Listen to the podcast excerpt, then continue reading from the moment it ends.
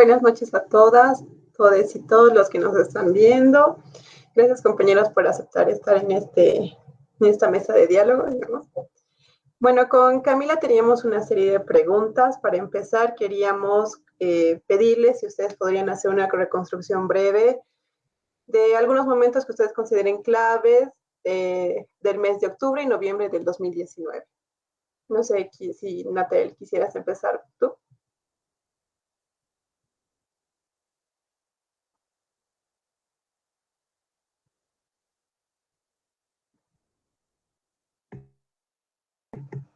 Ah, Nata, no escucho tu audio por si acaso. No sé. No, no.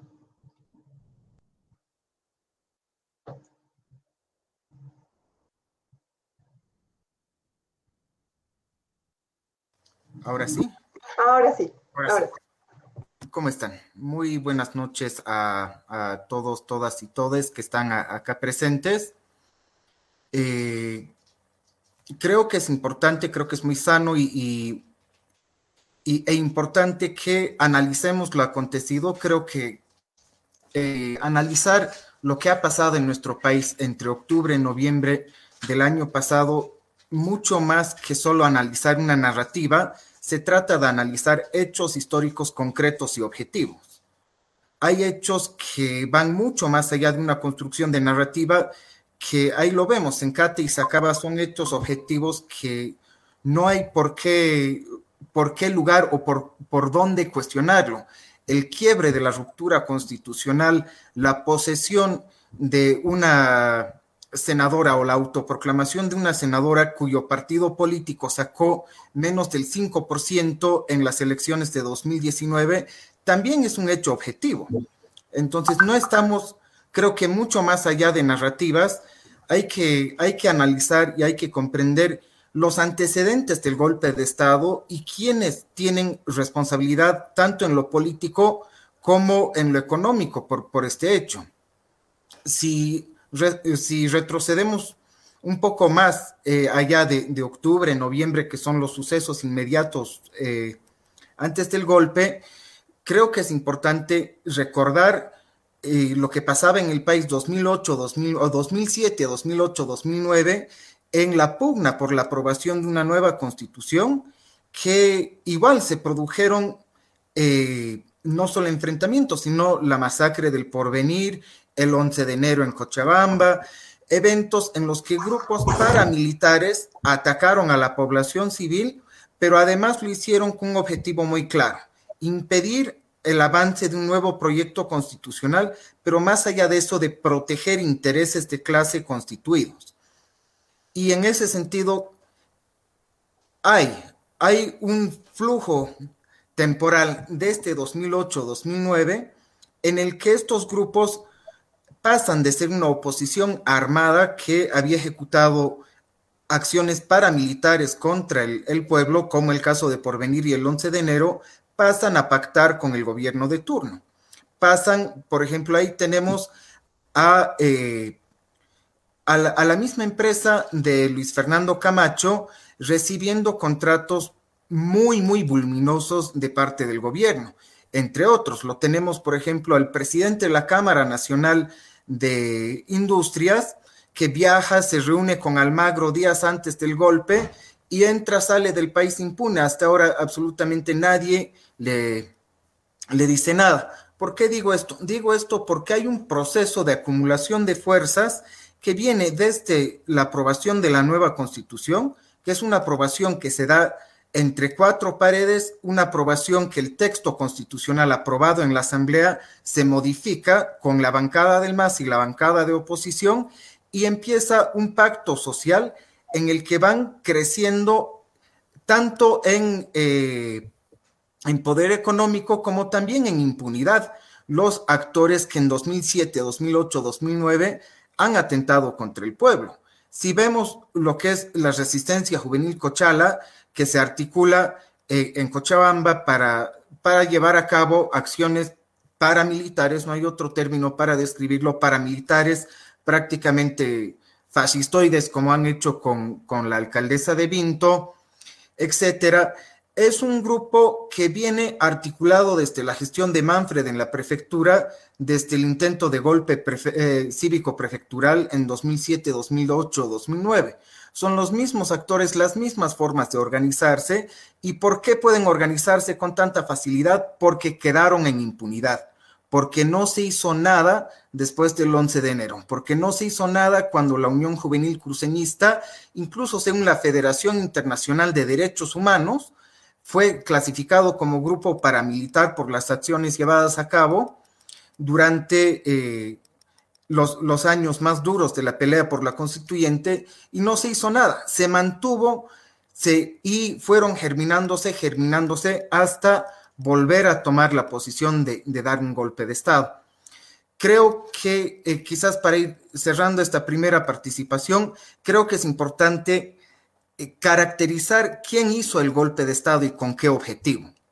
Un golpe de Estado, eh, el golpe de Estado en, Bolivia no fue un golpe de un partido político contra otro y, y, pare de contar, sino que habían intereses de clase articulados en torno a intereses de reparto territorial interimperialista que jugaron un papel, es decir, se estaba jugando una disputa entre potencias imperialistas por el control del territorio de nuestros recursos naturales, eh, el mutún, eh, el litio, etcétera, y en, ese, en esa disputa entra en juego la oligarquía boliviana. Estamos hablando y quiero compartir con ustedes algunas citas muy textuales de parte de las organizaciones empresariales los días precedentes al, golpe de Estado en 2019. Justo antes del golpe de Estado, eh, en base a los, a los comunicados que sacan de la Cámara Nacional de Industrias, la Cámara Nacional de Comercio, eh, el Comité Cívico Pro Santa Cruz y la Confederación de Empresarios Privados, el término general que todos tenían era violencia profunda, violencia política, violencia social. Es decir, se polarizaba una visión de país con suma violencia, esto sacado de los comunicados que sacan los dos o tres días antes del golpe de Estado las instituciones empresariales. Para, en cambio, el día después de la autoproclamación de Janine Áñez, sacan también las mismas instituciones, CAINCO, Confederación de Empresarios Privados y la Cámara Nacional de Industria y de Comercio, nuevos comunicados en el que la palabra clave se convierte en apoyo institucional, garantizar el desarrollo, apoyo cívico, democracia, propuestas. Es decir, de repente toman una posición luego de haber estado casi 10 años sin emitir mayor juicio de valor en torno a la coyuntura nacional. Faltando días para el golpe, las principales instituciones empresariales del país se, se pronuncian rechazando la violencia, la polarización en la sociedad y apenas se proclama la Áñez, ya de repente para las, las instituciones empresariales había vuelto la institucionalidad, la democracia al país. Esto, como les decía, coordinando con esto, hay que tomar en cuenta que el, que el presidente de la Cámara Nacional de Industrias, Ivo Blasisevic, días antes del golpe de Estado, se reúne con Luis Almagro en un evento que gira en torno al concepto de democracia en América Latina. Este mismo señor, que es presidente de la Cámara Nacional de Industrias, es el que asume la presidencia de Entel durante el gobierno de Áñez. Asimismo, cuando vamos viendo poco a poco quiénes conforman el gobierno de facto, encontramos los mismos actores políticos y económicos, los mismos grupos financieros que, que en 2007 a 2009 desestabilizaron el país, que vuelven en, esta ocasión con un golpe de Estado triunfante y se toman el poder político del país un objetivo claro, que es un objetivo de clase de eh, saquear los recursos naturales del país, de entregar el, país con mayor deuda externa y de mantener sus privilegios de clase. gracias, Nata. Eh, la misma pregunta, eh, Jorge, si quieres continuar.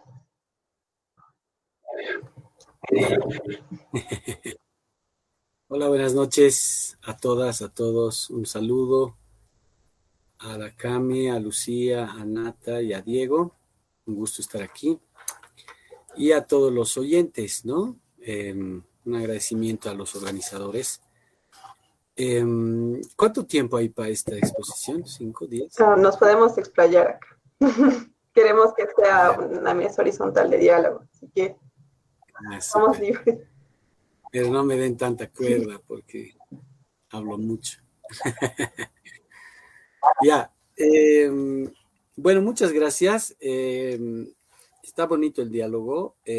sobre la base de lo que ha planteado Nata, Ah, yo quisiera, a ver, me han pedido describir algunos procesos. A mí me parece lo más importante, eh, a ver, eh, en la mayoría de los balances que se hace del golpe, eh, yo creo que dos cosas faltan. Una es, digamos, precisar de forma absolutamente tajante, como lo ha hecho Nathan, que ha habido un golpe. O sea, incluso, a ver, vamos a dar ejemplos muy sencillos, ¿no? O sea, eh, yo estoy en la Argentina, bueno, eh, hasta el periódico El Clarín o la ultraderecha argentina, bueno, la ultra no, pero hasta la derecha argentina decía que había golpe. O sea, es algo innegable, incuestionable, ¿no? O sea, el golpe, digamos, eh, claro, no es como en los años 60, 70, incluso el 55 bueno, 34 aviones bombardearon la Casa Rosada en, Argentina, eso se recuerda hoy día. Bueno, no son esos golpes, ¿no? Esa es tal vez la, dificultad. Eh, o sea, como les digo, hasta la derecha argentina, hasta los grandes medios de masas, decían que era golpe porque es un tema muy sentido en otros países. O sea, no se puede interrumpir, digamos, el proceso democrático, ¿no? Eh, con un motín policial, con una sugerencia del ejército, que en realidad, claro, para un buen lector eso no es una sugerencia. Y digamos todo el proceso de la auto, como le decimos todo el tiempo, la auto, se ha autoproclamado, ¿no? Bueno, eh, esa, es, esa es una cosa que creo que es importante y van a abundar, y ya lo explicó Natael. Ahora, una segunda cosa que a mí me parece importante, y ahí entro en la descripción, me parece que, eh, a ver, ni siquiera argumentamos muy bien, radical, digamos, de forma radicalmente enfática que hubo un golpe, eh, pero tampoco hacemos una, digamos, eh, un balance autocrítico, ¿no? yo, discúlpenme, a veces soy un poco provocador. Eh, digo a, manera un poco de chiste y un poco en serio, que casi todos los balances del golpe son muy llorones, ¿no? O sea, es una cosa impresionante que nos ponemos a llorar, que tal cosa hicieron los gringos y la derecha, claro, pero eso tienen que hacer, pues, o sea, no, no podemos esperar que, que la derecha, el imperialismo, eh, imagínense que vayan a apoyar un gobierno progresista, ¿no? Por mucho que tengamos mil matices, diferencias, discrepancias, ¿no? O sea, entonces, eh, yo les digo con toda franqueza y les agradezco la invitación porque a veces no les gusta eso a los analistas o a los académicos o a los que escriben libros, etcétera, ¿no? Bueno, ya, entonces e, es, es una visión muy llorona, ¿no? Ah, nos han hecho, nos han hecho. Sí, pues, pero el problema no es que nos han hecho, el problema es en qué graves errores se ha basado, digamos, eh, el accionar de los sectores de derecha para hacer un golpe. Y en ese sentido yo quisiera describir algunas cuestiones y precisar unos 10 puntos de, esta, de este debate, ¿no? Si me da el tiempo lo voy a tratar de hacer de forma un poco más sintética. Yo creo que, a ver, mm, voy a pasar a describir, después de decir una cuestión que me parece clave. A ver, eh, el gran problema de los gobiernos, llamanle como quieran, populistas, progresistas, el SINAL, un ciclo de impugnación al neoliberalismo, bueno, hay todo un gran debate. Ahora los nuevos progresismos, si serán no serán, desde cuándo. Bueno, pero estos gobiernos, hay un problema muy complicado que es eh, su incapacidad en general, y en Bolivia en particular, de entender una mínima estrategia de movilización de masas. O sea, Zabaleta en los años 70 insistía permanentemente que eh, Obando y Torres eran gobiernos bonapartistas, los definía Zabaleta, justamente por eso, porque estaban en una especie de impasse, digamos, en el que no se definían ni por los sectores conservadores, eh, ni tampoco por apoyar resueltamente la lucha de clases, digamos, en términos de, a ver, em, por ejemplo, cuando viene el golpe de Banzer, entregar las armas. Pero el problema no es las armas, el problema es cómo se construye una estrategia en la que el accionar de los gobiernos, más progresistas o menos progresistas, está basada en la, digamos, en la movilización y la lucha de masas, que es la única garantía que te permite eh, digamos, sostenerte, sobre todo en países como el nuestro, en el que no existe el Estado. O sea, la idea de Estado aparente de Zabaleta, yo creo que el golpe demuestra como hipótesis que sigue sin existir el Estado. O sea, el Estado solo es las masas movilizadas y eh, el ejército. O sea, las armas y las masas. No hay más. Puede estar en el gobierno quien sea, ¿no? El GONI, el MESA, el EVO, y lo tumban. Entonces, ¿qué pasa? Voy a hacer mi descripción y voy a tratar de sostener esa hipótesis. Fíjense bien, a mí me parece que el golpe ya venía entre el sábado 2, el domingo 3 y el lunes 4. ¿Ya? Eh, ¿Por qué?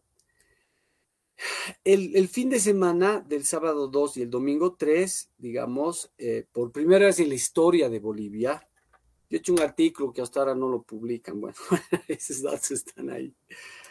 Lo voy a lanzar así para que todo el mundo lo pueda leer. El, domingo 3 hay un pago de 3 mil bolivianos por primera vez en la historia de Bolivia a todos los policías de Bolivia.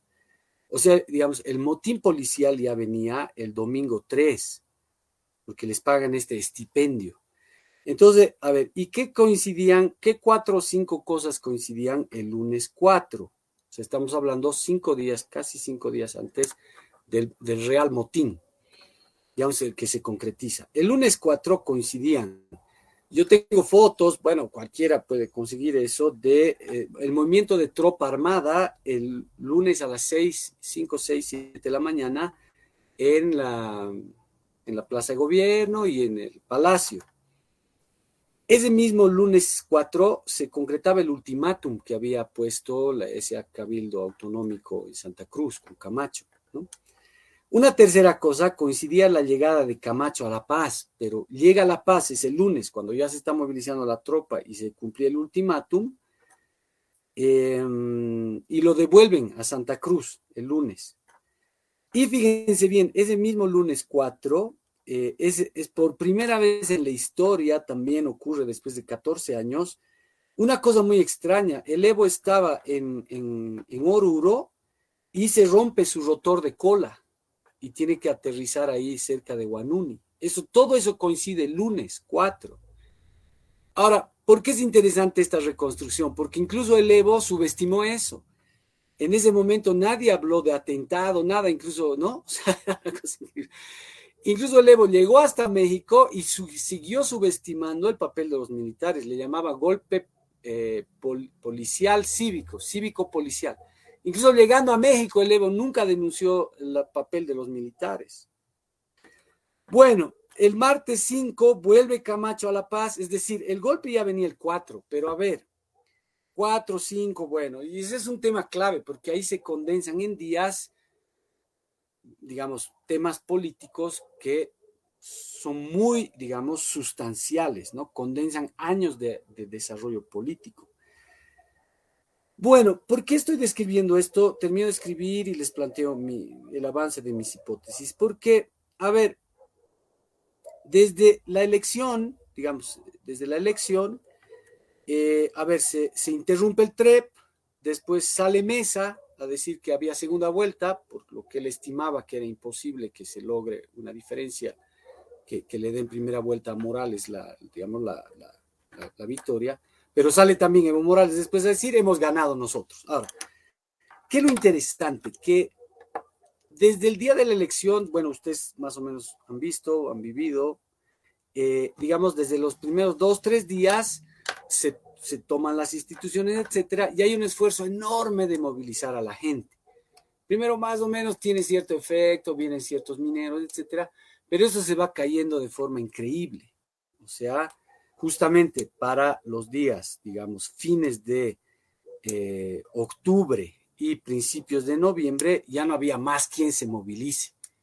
O sea, incluso se hace un cerco a la Plaza Murillo para proteger el palacio. Y era imposible. Mi hipótesis es que, y lo voy a tratar de demostrar, que era imposible movilizar a las masas. Y en un país donde solo las masas y el ejército son el Estado, y encima ya tenías una movilización de masas enorme de la derecha, en eso yo no estoy de acuerdo con el pinche Pititas, o sea, la movilización de las masas de derecha era enorme en Santa Cruz, en Tarija. Potosí había pasado incluso la elección con, con, huelga, con huelga general potosina. O sea, hemos cometido una cantidad de errores impresionantes. O sea, hemos creído que con decirle pititas se sube, digamos, se resolvía el y no era así. Y el inicio, digamos, el síntoma de esta nueva situación política ya se había visto en enero del 2018 los que no hacen un análisis clasista e histórico de la realidad se equivocan mucho, pues. Hacen solo análisis de los tinglados políticos, qué dicen los presidentes, los no sé qué, ¿no ve? El tribunal electoral, las onceras que se inventan los abogados para meter por la ventana a los candidatos, etc. El 2018 fue un proceso histórico en Bolivia, en enero, porque es la primera vez que al tumbar el código penal, había ganado la derecha en las calles, ¿no? Y encima nosotros ni siquiera nos dado cuenta, bueno, qué bien que va a haber el Dakar, ¿no ve? O sea, entonces, es que nos faltan más marxistas serios, gente que analice la lucha de clases y no solo lo que dice el Evo o el Mesa, esas cosas. Y era un síntoma político muy importante el que el 2018 en enero nos hayan tumbado el código penal en una lucha en las calles. Y en Bolivia eso es lo que no se entiende. En eso yo soy sabaletiano, yo no soy fanático de nada, ni, pero, ¿no? Ni fundamentalista de nada, pero me parece que Zabaleta tiene razón, o sea, es un país de Estado aparente. ¿Qué quiere decir eso? Que el Estado no existe y el Estado eh, plurinacional igual no existe. Eso demostró el golpe. ¿Por qué no existe el Estado plurinacional? Porque no podías movilizar a las masas, ya no tenías el apoyo del ejército y se cayó como un castillo de naipes el gobierno. Eso no es lo que nos hace falta decir en el balance autocrítico. Es decir, se subestimó la movilización de los pititas. No se vio que había una nueva correlación de fuerzas en las calles desde el 2018.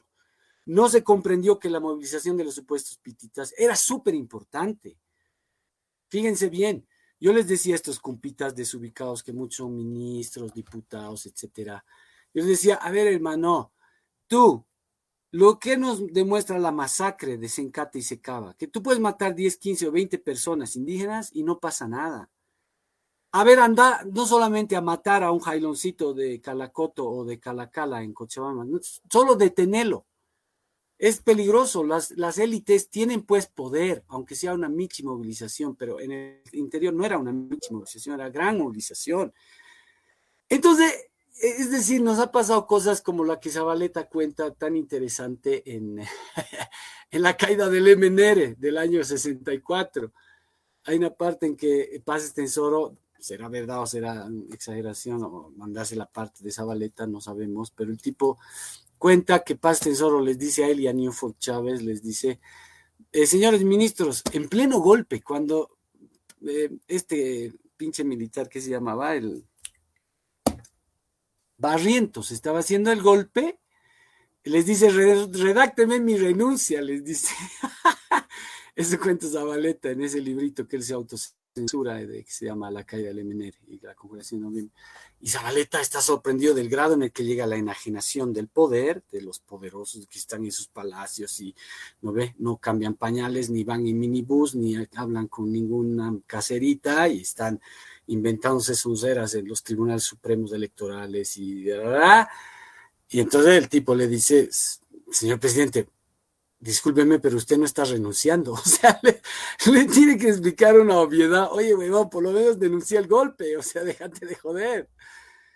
Entonces, este es un tema muy importante. ¿Cómo es posible que hayamos perdido la brújula de tal forma entre el 2016, 2017, 2018 y el 2019 ya había un extravío enorme que nos mostraba todo lo que estoy describiendo. Habíamos perdido la capacidad de realmente movilizar las masas. Habíamos subestimado enormemente en un país que no lo entendías, porque no se entiende esa, cosa tan sencilla. Este país es un país de maximalismo de masas. Incluso una, una organización y lucha de masas de la élite llamado Pitita tenía mucha fuerza si lograba desactivar al ejército y eso lo logró. Y por eso se cayó como castillo de naipe el gobierno, porque ya no teníamos el control ni de las masas ni de los órganos de represión. Y lo demás no existe. No importan los nombrecitos de los ministros, los vicepresidentes, los tribunales, no existe. En Bolivia no existe. Es decir, hay una dialéctica en su eje estatal que se llama maximalismo de masas que cancela al Estado y un Estado frágil que no existe y es cancelado por las masas, incluso por las masas de derecha, sobre todo si desactivas a la policía y al ejército. Y eso lograron hacer. Entonces no eran tan estúpidos como creemos. Aprovecharon todos nuestros gravísimos errores durante 15 años para hacer un golpe súper efectivo y el gobierno se cayó con un castillo de naipes. Bueno, voy a ir cerrando. ¿Qué es lo que para mí demuestra lo que estoy diciendo? El martes 5 vuelve Camacho y está 11 horas en el aeropuerto, pero lo vuelven a devolver a Camacho. O sea, llega el lunes, lo devuelven.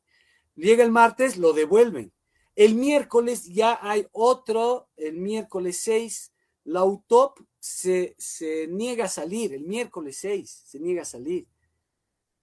Y ahí sí finalmente entra, entra Camacho a La Paz, el miércoles 6.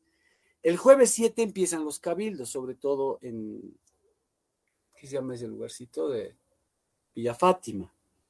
Y bueno, el viernes 8 ya viene, digamos, el motín en Cochabamba que se generaliza. Pero a ver, estamos meses de meses, por lo menos semanas de semanas, desde la elección, incapaces de movilizar realmente a la gente. Yo incluso hablé con algunos compañeros y compañeras que fueron ministros, etcétera, y te dicen, yo ya sabía que venía el golpe, incluso algunos de ellos intentaron informar en, el gabinete, porque la policía no les hacía caso, no les voy a dar los nombres para no ser chismoso, porque es durante su propia versión del golpe, pero había ministros y ministras que a mí me han dicho, hermano, desde el tercer, cuarto, quinto, sexto día, en el que ya venían, digamos, los grandes tomas de los tribunales electorales en Beni, Pando, mm, Potosí, etcétera, nosotros, yo siendo ministro, siendo ministra, no nos hacían caso la policía. O sea, imagínense, incluso alguna gente, ya no solo de la calle, que vive la cotidianidad de la gente, incluso gente del gabinete sabía que venía un golpe. Y, es increíble cómo no había ni un plan B. O sea, no, es como, hermano, parecemos Boy Scouts que estamos jugando a, ¿no ve? Ir a acampar. No, pues, o sea, todos los hechos te demuestran realmente que necesitamos hacer una autocrítica durísima. Ahora, sin hacer alusión individual a ninguno de esos personajes, meritorios o no, pero es después una metodología revolucionaria. No es andar lloriqueando, ¿no ve? Pero sí pues el imperialismo y la derecha han hecho un golpe, hay dos por Almagro y la Cámara de Comercio que es que Natal, claro, todos pues, pero ellos tienen que hacer, pues, si no, ¿qué cosas van a hacer? No nos van a ayudar a hacer aquí progresismo. Bueno, y voy cerrando esto, fíjense bien, entonces, a ver, la eh, capacidad más increíblemente, digamos ya, eh, la incapacidad más grande se notó ya, porque a ver, digamos, todas esas semanas éramos incapaces. O sea, los que más o menos estábamos conectados con la lucha de clases, teníamos un balance, ya sabíamos que la gente no iba a salir, no iban a salir ni, no, ni la gente del alto, ni iba a salir la gente de las laderas, no iba a salir este, los ponchos rojos, menos iban a salir los ponchos rojos, los que mínimamente teníamos relación con la Tupac Katari, sabíamos que era imposible eso, por todo el desmadre que se armó además en Achacachi, en toda esa zona, en 15 años de un manoseo terrible, ex policías corruptos eran, ¿no ve? Eh, alcaldes de Achacachi, o sea, y además los, los sustentaban a esos tipos, y encima los que los denunciaban tenían que fugarse, o sea, era una cosa increíble. Entonces, Llega el jueves 7, llega el jueves 7 y se hace un cabildo en el alto. Ya, muchos hemos estado ahí, bueno. Cabildo en el alto que no había nadie. Puro cuatro o cinco gremiales y, el que después era una cosa insólita, el tipo que después del domingo pidió la renuncia del Evo, ¿qué se llama ese? De la COP, que sigue ahí. Es increíble cómo sigue el tipo ahí. ¿Qué se llama el tipo? Guarachi. Guarachi. El Guarachi estaba lloriqueando ahí en el alto el jueves. este, el león dormido va a despertar, cabildo. No había nadie en el cabildo del jueves, nadie, en Guarache y bla, bla, bla, bla, bla. El viernes, con motín y todo, otro cabildo. Viernes 8, con, con motín y todo. Otra vez, el león dormido va a despertar. El león dormido no despertó nunca. Y ahí está la bancarrota del liberalismo, queridos colegas, compañeros, amigos. Porque la población puede votar por vos, bueno, no sé, 30, 40%, pero no va a salir a movilizarse. Son dos hechos políticos muy diferentes. Puede votar 30, 40% por vos, pero la última vez que tú movilizaste a la gente por algo fue en el 2009, que explicó Natael. Entonces, ¿qué pasa? Ahí es la bancarrota del liberalismo. Todos los ministritos liberales que odian a los marxistas, odian a la, explicación historicista y de la lucha de clases, que ah, estoy tratando de mostrar, es lo único que te explica, incluso con datos, lo que nos pasó pero a la gran mayoría, que son adulones de los jefes, no les interesa hacer un análisis. Bueno, no pueden, ni siquiera pueden hacerlo. Pero aunque quisieran hacerlo, a los jefes no les gusta que les hagan un buen análisis de la lucha de clases, de la historia, de las características de Bolivia. Entonces estamos en manos de cumpas que no entienden Bolivia, que no entienden la importancia de vincular un análisis histórico clasista con la coyuntura. Bueno, y con eso voy cerrando. O sea, es una cosa increíble. Fíjense, o sea, a ver, el, viernes 8 a mí ya me llega un audio de un altísimo funcionario del gobierno, pero nosotros ya sabíamos y el tipo estaba sorprendido. Y no les digo el nombre, algún día el chisme saldrá. El tipo el viernes nos dice, el gobierno se ha caído. Y nosotros le hemos respondido, hermano, el gobierno ya se ha caído hace rato. El problema es que ustedes ni siquiera lo han visto. Entonces era una cosa increíble. Nosotros, el tipo como gran novedad, buena gente, háganse pepa, nos dice, el gobierno se ha caído el viernes. Y nosotros ya sabíamos, además veíamos, desde el lunes 4, la mitad de los grandes funcionarios ya se habían ido. Es una cosa increíble. El 4, 5, 6 ya se habían ido. Una gran mayoría de viceministros, secretarios, no sé qué, no sé qué. El 5, 6, 7, incluso los ministros empiezan a renunciar. Chao todos se empiezan a refugiar en las embajadas. O sea, no mames. Hasta el Álvaro García, que nadie puede acusarlo de radical, ¿no ve? Hace poco ha sacado una cosa increíble. Voy a buscar para que no me acusen solo de, no sé, de chismoso. El cumpita dice, yo le planteé a Leo a trincherarnos en el alto. El Álvaro García, no te estoy hablando de un trotskista, no te estoy hablando de un hiperradical, no sé, luxemburguista. Vean las declaraciones de hace un mes, dos meses, no me acuerdo. Voy a conseguir ese articulito, pero está ahí. Y dice, no, bueno, el, el era más inteligente, entonces sabía que mejor no, no nos atrincheramos, mejor renuncia. Ya, pero los que planteamos, ¿cómo se han ido? El 10, 11, 12, que hasta el Álvaro García, dos años después, anima a decir, ¿por qué no nos hemos atrincherado en el alto? ¿No ve? Nos han comido vivos eh, eh, eh, en esa época les hemos dicho, pero a ver, ¿cuál era la metodología? Por ejemplo, Chávez no renunció, y es decir, realmente estaba preso en una isla y corría mucho más riesgo de morirse y no renuncia. ¿Y qué lógica aplica? No renunciar, apelar a la movilización de lucha de masas, que es lo que lo salva Chávez, y a fracturar el ejército, que aquí jamás habíamos intentado hacer eso, una política real de injerencia en el ejército, aparte solo de sobornarlos, darles onceras, ¿no ve?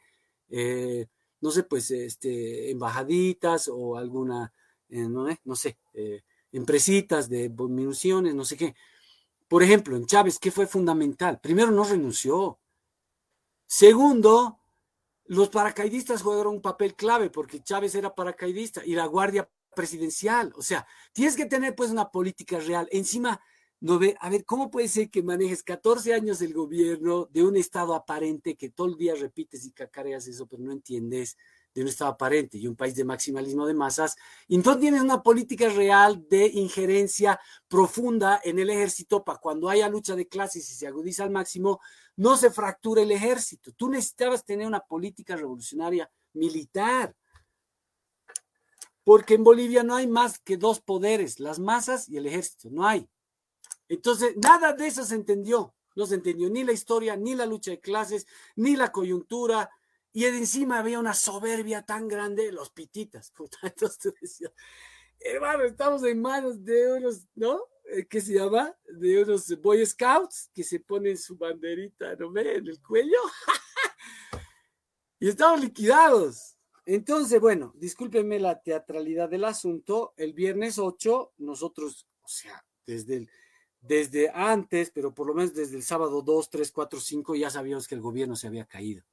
Y sabíamos que el gobierno se había caído porque habíamos tratado de hacer una lectura histórica clasista, teórica de la coyuntura profunda y sin tratar de agradar a nadie, a los jefecitos, ministros, presidente, vicepresidente, no, porque eso también es un problema grave. O sea, el culto a la personalidad y las concepciones conservadoras nos hacen mucho daño. Los líderes quieren que les digan que todo va bien, aunque todo vaya mal. Y la gente se especializa en decirle que todo va bien y en mentirles. ¿no ve? Entonces todos estamos jugando ahí lo que les he contado de Pases sea, el tipo no entendía nada, ya no sabía qué hacer y encima ni siquiera iba a denunciar el golpe. Ahora ojalá sea verdad lo que Zabaleta está contando en esa anécdota, ¿no? O se estará mandando la parte, bueno, no vamos a saber nunca. Bueno, les agradezco mucho, ven, no me den tanta cuerda, ya he sido demasiado irónico y teatral, pero estoy posicionando un tema muy importante. Sea, a mí me parece que hemos cometido gravísimos errores. Voy a describir tres o cuatro que creo que son los más importantes. No se construyó poder popular ni tendencias al autogobierno, ni siquiera movilizar a las masas. No se hizo una reorganización organizativa del MAS para que se convierta en una organización de lucha de masas y no solo una organización que eh, hace elecciones y, selecciona candidatos. Es lo único que discuten. No hacen ni balance, ni estudian, ni nada. Y por lo tanto, no, ve, no se hizo una gestión de fracciones y disidencias revolucionarias. Tiene que haber eso.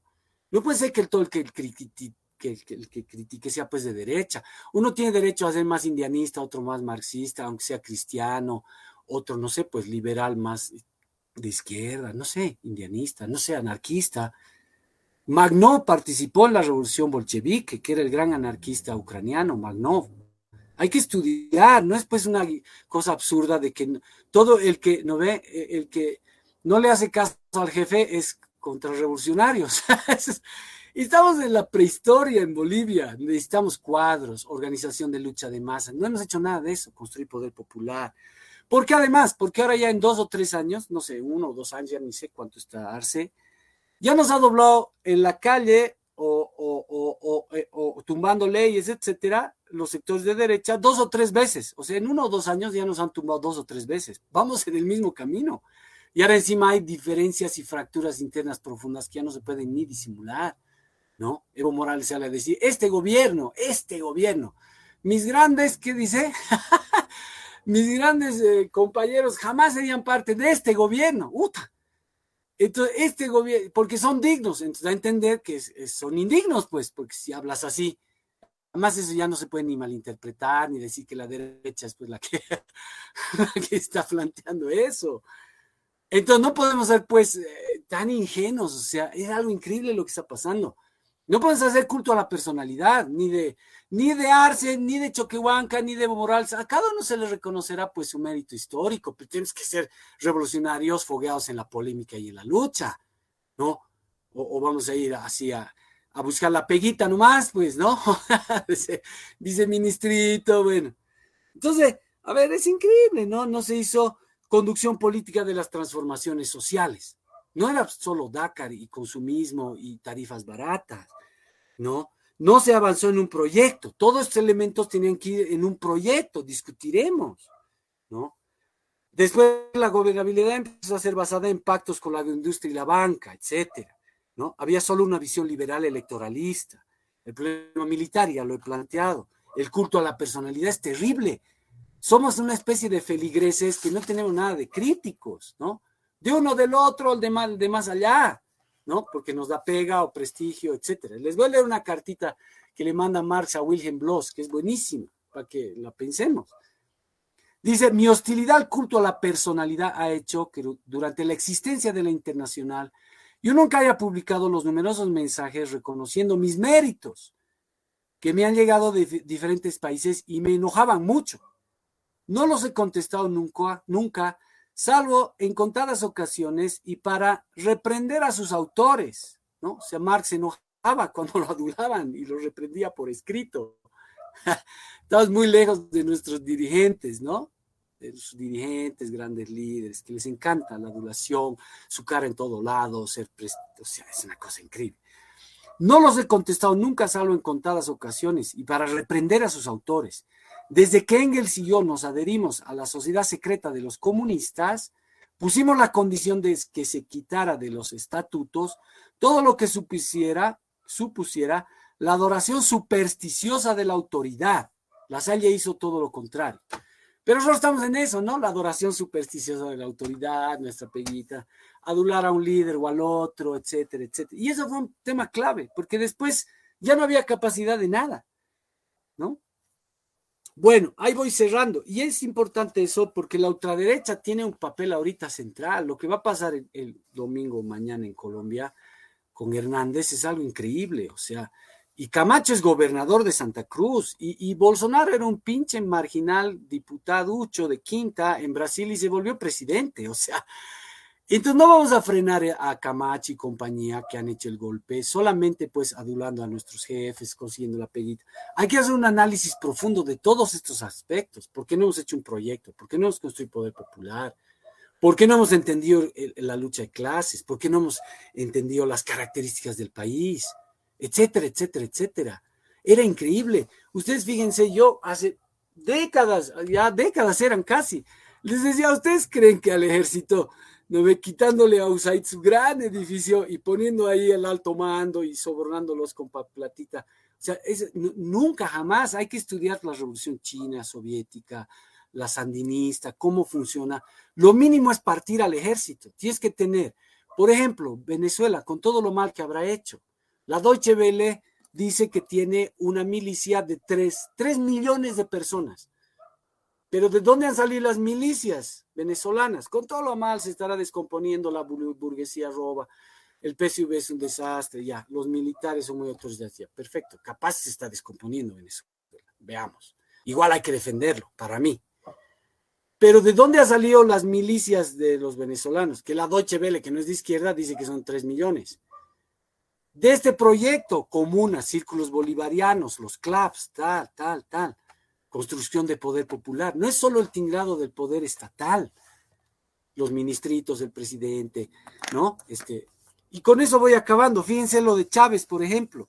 Yo les decía un montón de veces, Chávez perdió el 2007, lo que nosotros perdimos aquí el 2016.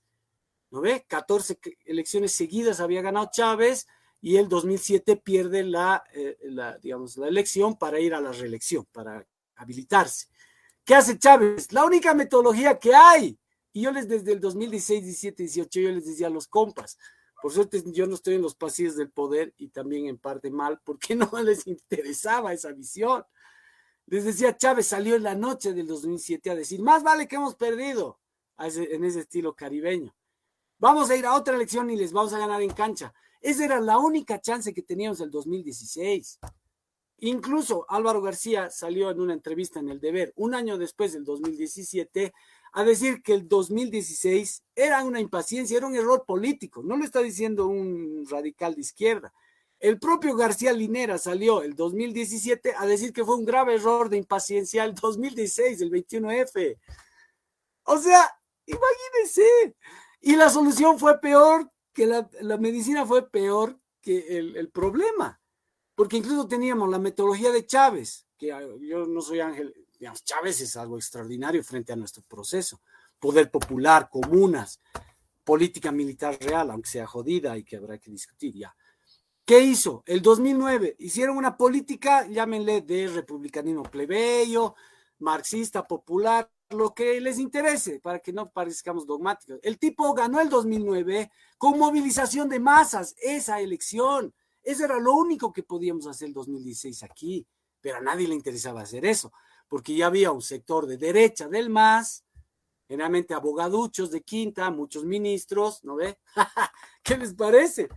Que lo único que hacían era inventarse triquiñuelas para meter por la superestructura política, ¿no ve? La reelección, en vez de política de movilización de masas, vincular la eh, digamos, la coyuntura a la, a la, necesidad vital y permanente de movilización de masas. Cundió un sector de la derecha, del MAS, que son abogados, muchos de ellos, y entonces todo era superestructuras políticas. Dejamos de tener por completo una lectura de la lucha de clases, de las características de Bolivia. Y le estoy diciendo incluso en palabras del García Linera, no es ni siquiera el Jorge Viaña. Ahí el señor dijo, el 2017, en una entrevista en El Deber, incluso utilizó estas palabras, fue una locura política lo del 2016. Bueno, y todos nos hemos olvidado de eso. O sea, algunos ni han sabido. Desde el 2017 yo a los compañeros queridos del MAR les decía, a ver, hermano, ¿por qué seguimos lloriqueando con el Día de la Mentira? Si hasta el vicepresidente está diciendo que fue nuestro error. Ni siquiera te estoy diciendo un cumpa de la plaza hiperradical que lee Rosa Luxemburgo, Trotsky, no sé qué. El vicepresidente estaba diciendo eso.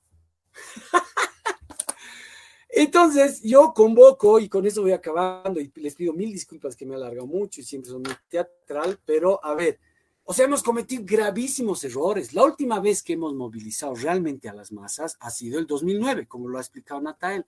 Y ese es un grave error.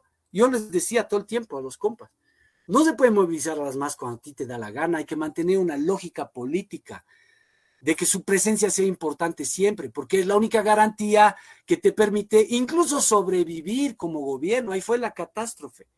El liberalismo cayó en bancarrota y ahí se ve el vigor del marxismo y del análisis de la lucha de clases cuando se hace esta lectura. Debíamos haber caminado pues más por un lado emancipativo de izquierda marxista yo conocía un montón de esos altos funcionarios, tenían un realmente yo en chiste les decía, hermano, ustedes creen pues que La Paz es Madrid o Buenos Aires, ¿no? O Bruselas, o sea, no conocen este país, no hacen una lectura de la lucha de clases, no leen Zabaleta, eh, ¿no? Subestiman todo lo que hace la derecha, eh, ¿no? Es decir, no, hay nada, es, es, un, es un desierto. Entonces, por eso nos llevaron a una bancarrota terrible, que fue, digamos, el 9 y el 10 de noviembre, en el que, bueno, acaba renunciando, le, viene la sugerencia del ejército y, bueno, renuncia. ¿no? Bueno, mil disculpas. Este, vamos a seguir la conversa. Gracias. No, gracias, Jorge. Bueno, eh, Diego, te repito la pregunta si quieres, es si podrías hacer una reconstrucción breve de los momentos que tú consideras clave de octubre y noviembre del 2019. Eh, bueno, eh, gracias, un saludo primero a, y agradecimiento a ustedes también. ¿Se me escucha? Sí. Sí, ah, súper. Bueno, primero agradecerles Camila Tere por, eh, por la organización, digamos, de esta, bueno, creo que es un conversatorio más que un debate, ¿no? Creo que estamos en realidad fortaleciendo entre los tres y bueno, espero con ustedes más un análisis crítico, autocrítico de lo que ha sido el 2019. Después también saludarles al, al Jorge, a Nathaniel, ¿no? Em, a ver, yo creo que sí hay distintos niveles en los que se puede hacer un análisis sobre el 2019, ¿no? Eh, la pregunta tiende casi a hacer una descripción de, los sucesos, digamos, que nos ayudan a comprender, pero si algo nos han demostrado tanto Natanael, como, como Jorge, es que es necesario hacer una abstracción, digamos, y un retroceso un poco más, eh, más general para comprender lo que, lo que había sucedido, ¿no? Es decir, no podemos hacer solamente una descripción, sino hay que hacer algunos análisis y ahí lo que yo identifico es que depende mucho el corte que se haga para darle un significado, digamos, diferente a lo que habría acontecido en 2019, ¿no? Eh, de manera muy, muy sintética, eh, de pronto hay quienes eh, hacen este corte solamente en, en, en, la solicitud de los militares, de la renuncia del Evo, con los ánimos de fundamentar, digamos, la noción del golpe de Estado. hay quienes de pronto podríamos eh, también recurrir a todos los hechos violentos que se han, sucedido en esas tres semanas para plantear una noción de por qué no ha sido solamente una, movilización ciudadana, pacífica, digamos, como creo que lo plantea eh, la derecha, eh, página 7, etcétera, eh, hay otro planteamiento de corte en torno al 20 de, octubre, al día de las elecciones, justamente para tratar de fundamentar la noción del fraude, es decir, como que ese día se ha dado el fraude y por lo tanto todo lo demás solamente ha sido la movilización eh, por el reclamo, digamos, eh, si ustedes quieren, por la democracia. Sin embargo, yo ahí me adscribo al intento que hace Nathanael de que es necesario ir más atrás, ¿no? Podríamos hacer unos dos o tres cortes, que es importante mencionarlos. Eh, el 2016, no como una ruptura de la institucionalidad, como es que lo plantea página 7, la derecha y demás, em, pero sí la muestra de una lógica que se va repitiendo, digamos, de manera sistemática desde entonces. Es importante también de pronto en alguna otra ocasión eh, basarnos en el 2008, el 2009, de pronto como un momento de em, consolidación, digamos, de un proyecto político, pero que desde entonces entra en cierta caída y que efectivamente termina, digamos, de demostrar este, esta, eh, este, esta, esta decaída, digamos, de, la, de la política nacional e institucional hasta el 2019. Sin embargo, para mí es importante irnos un poco más atrás. Lo voy a hacer muy resumido, ¿no? Eh, a mí me parece que en los 70, en los 80, en los 90, se ha interiorizado mucho una, eh, o sea, se ha asumido como una derrota ideológica y se la ha interiorizado de manera muy, eh, muy fuerte, digamos, dentro de las estructuras y las organizaciones populares o de izquierda, digamos, ¿no? Que tiene que ver con un periodo de aleccionamiento, de adoctrinamiento, de, masacres, que tienen que ver con las épocas de las dictaduras, que tienen que ver también al mismo tiempo a nivel internacional con eh, la caída, si ustedes quieren, o de la desarticulación de la Unión Soviética. Entonces, eh, hay un periodo eh, donde en los 90 la izquierda empieza a asumir que la única posibilidad de transformación social y política es a través de la vía electoral, ¿no? Es decir, de una vía reformista, de una vía gradual, institucional, etcétera, etcétera. Eh, y que yo, a mí me parece que es justamente esa, esa eh, interiorización tan profunda de, ese aleccionamiento de, la derecha, eh, que nos ayudan a comprender los procesos, digamos, que se generan a partir del 2008, 2009, 2016 en adelante, ¿no? de manera, digamos, en resumen, yo diría, el 2019, si bien es necesario afirmarlo como un golpe de Estado, porque ha habido no solamente una movilización ciudadana, como decía el Jorge, que efectivamente era bastante amplia, pero porque ah, también ha habido la articulación y la coordinación de sectores que, mm, no sé si por detrás, pero eh, tenían bastante dominio, digamos, de lo que iba a pasar, de los sectores que se iban a movilizar, de los sucesos más importantes, ¿no? Y que tienen que ver con las antiguas oligarquías. En Cochabamba, la resistencia juvenil cochara no se podría comprender sin, por ejemplo, los Pavisic. Eh, de pronto la movilización que tiene que ver con el Oriente no se podría comprender sin lo que son Suárez Satori, el, el, anterior gobernador.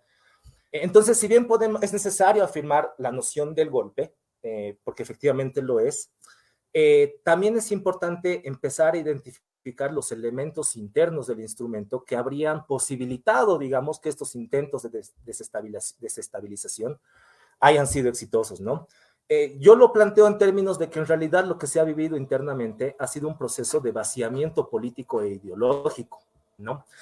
Eh, que tienen que ver con esto de los 90 que les comenté hace un momento. Eh, ¿cómo, se, ¿Cómo se plasma, cómo se, digamos, en qué tipo de acciones los podemos ver todo este vaciamiento ideológico, ¿no?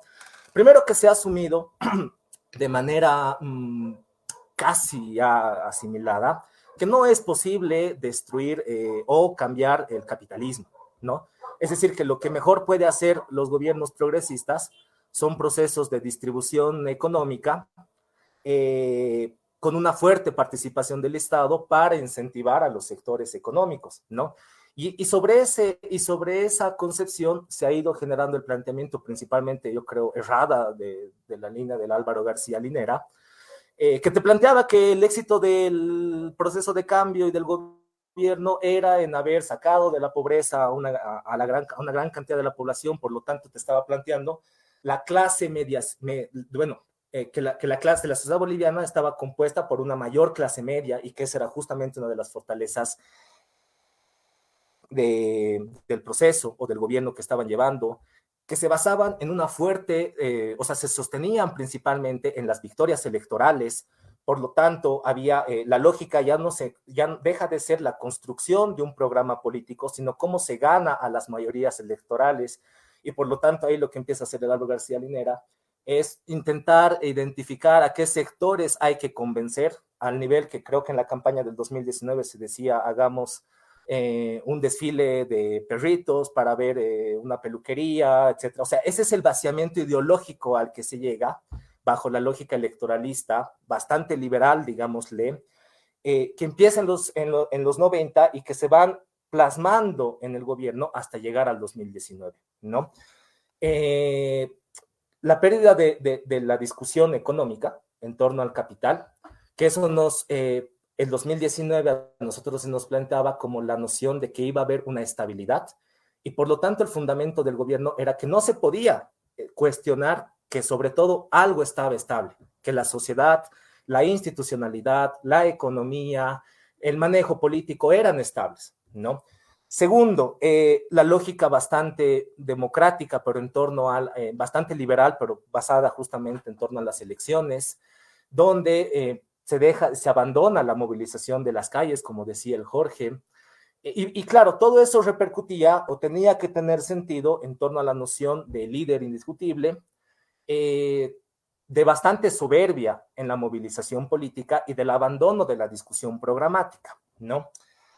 Eh, bueno, habiendo planteado eso, eh, creo que esto, digamos, ya lo podemos reflejar justamente cómo se, se veían en algunos hechos concretos eh, en, todo el periodo desde las elecciones del 20 de octubre hasta el día, digamos, de, la renuncia o del golpe de, noviembre, ¿no? En, en, primera instancia, ustedes pueden identificar que la primera semana de, después de las elecciones hay una noción de primero definir dónde están las fuerzas políticas, ¿no? Es decir, de, eh, la primera semana estaba en disputa, eh, no, no eran los resultados, los resultados eran la excusa. Si ustedes se acuerdan, el domingo se dan las elecciones, pero el jueves recién salen los resultados eh, oficiales. Pero días antes se da, por ejemplo, em, el Congreso, bueno, la Asamblea General Universitaria, por, por por si acaso es importante mencionar que esa asamblea saca una resolución que se había prefabricado antes eh, en el Congreso, o sea, en, HCU, en el Consejo Universitario, y no fue realmente, digamos, una construcción de la participación de los estudiantes y los estamentos docentes y estudiantiles, etcétera, etcétera. Simplemente fueron em, construcciones simbólicas para tratar de eh, definir el apoyo institucional en base a algo que ya estaba predefinido, ¿no? Sin embargo, la actitud de, del gobierno, digamos, fue la misma que el 2018, ¿no? Eh, si bien el 2018, como decía el Jorge, eh, se pierde en la movilización lo que era em, el Código Penal, pero hay algo bien importante, la actitud del gobierno fue el de una soberbia que decía, se van a cansar, pititas son, ¿verdad? Estos no saben bloquear, eh, no saben de movilización y por lo tanto si nosotros esperamos a fines de año, en, el 2018, todo se va a pacificar, ¿no? Si algo demuestra el 2018 la derecha es que había pasado Navidad, Año Nuevo y seguían movilizados. Es decir, eh, y, la, misma noción se repite el 2019, decían, hay que esperar hasta el feriado de Todos Santos. Nosotros resistimos eh, dos semanas y esto se va a desestabilizar, además que se va a dar finalmente em, los resultados electorales eh, definitivos y esto lo va, a ser además avalado por instancias internacionales. Es decir, una credibilidad en la institucionalidad todavía que no se había transformado del todo, que al final acaba, digamos, generando en una soberbia política y justamente en el vaciamiento ideológico, que acaban en realidad Ahí es donde se explica, digamos, lo que planteaba el Jorge, en una desmovilización, digamos, del sector popular, ¿no? La segunda semana, eh, una vez se dan los resultados, en realidad empiezan las movilizaciones, pero ahí también hay una característica que es bien importante resaltarla.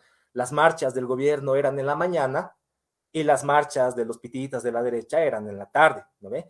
No se estaba disputando realmente en las calles un proyecto político, sino lo único que se estaba queriendo visibilizar es un apoyo mayoritario, etcétera, etcétera, cuando en realidad ellos en las noches estaban planteando todo un accionar violento, eh, claramente coordinado, eh, quienes hemos estado ahí de pronto en todos estos elementos, sí, yo lo planteo resistiendo porque había que resistir a, ese fascismo, digamos, que, se estaba movilizando, pero nosotros veíamos que eh, tenían un manejo incluso en rondas, ¿no? O sea, si hay algún momento que comentarlo, tal vez es ahora, tú tenías su primera línea, que estaba eh, enfrentándose contra la policía, Tú tenías una segunda línea de médicos, de brigadas de médicos, de brigadas eh, de, de, rondas, de fogatas que estaban estratégicamente ubicadas, ojo, ¿no? Es decir, si el conflicto era en el obelisco, tú tenías una primera ronda de fogatas a media cuadra y una segunda ronda de fogatas casi a la altura de la Colombia y también hacia arriba, ¿no? Sabían cómo tenían que alimentar las fogatas, pero a mí me sorprendió más justamente cuando se empezó a identificar que ellos tenían un tercer eje de comunicación.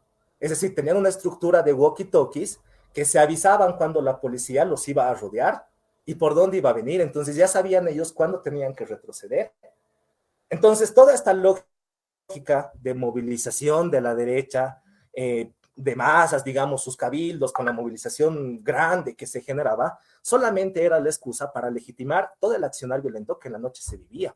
Y nosotros, digamos, o, desde el gobierno empezaban a generar una noción de la resistencia pacífica, ¿no? Es decir, marchas en la mañana, eh, las, eh, las mujeres que marchaban de blanco en símbolo de paz, en la mañana también, ¿no? O sea, toda la estructura institucional del gobierno todavía se estaba manejando en términos de que todo se iba a disputar y se iba a resolver en términos institucionales, pacíficos, eh, y que había que esperar, por lo tanto, esa segunda semana a que se cansen eh, en, el, en, el, feriado de Todos Santos y que hasta ahí iba a llegar y todo se iba a resolver, ¿no?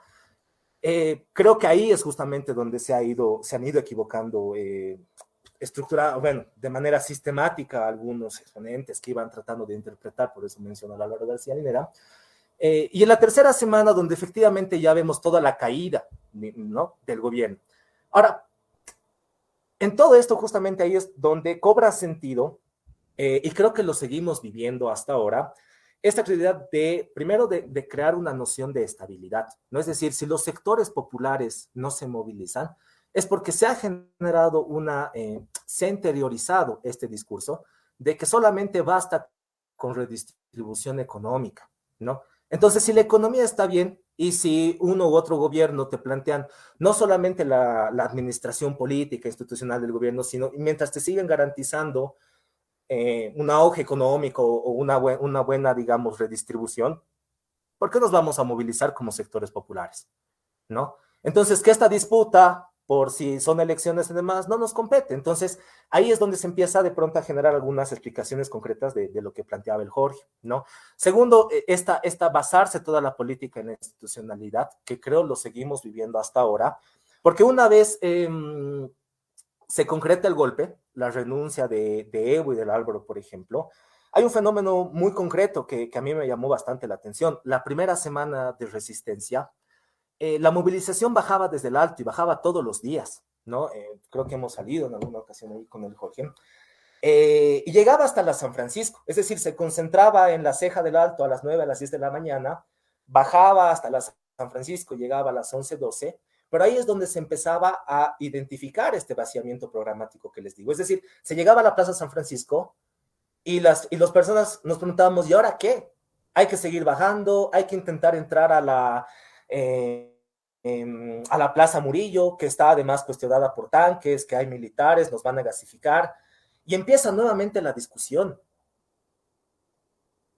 ¿No? Eh, a mí me sorprende porque gran parte de las rondas de discusión que se arman una vez bajan las movilizaciones del alto en la primera semana, eh, hay algunos que empiezan a decir, ha vuelto la lucha de clases, como si se hubiera ido, ¿verdad? O sea, e, el hecho de que haya habido este nuevo gobierno es como que plantea el retorno de la lucha de clases, pero más allá de que, claro, por debajo te estaban diciendo que se asumía que antes había ido la lucha de clases, para mí lo interesante es que se estaba volviendo a revitalizar la discusión política en el sector popular movilizado que bajaba desde el alto, ¿no?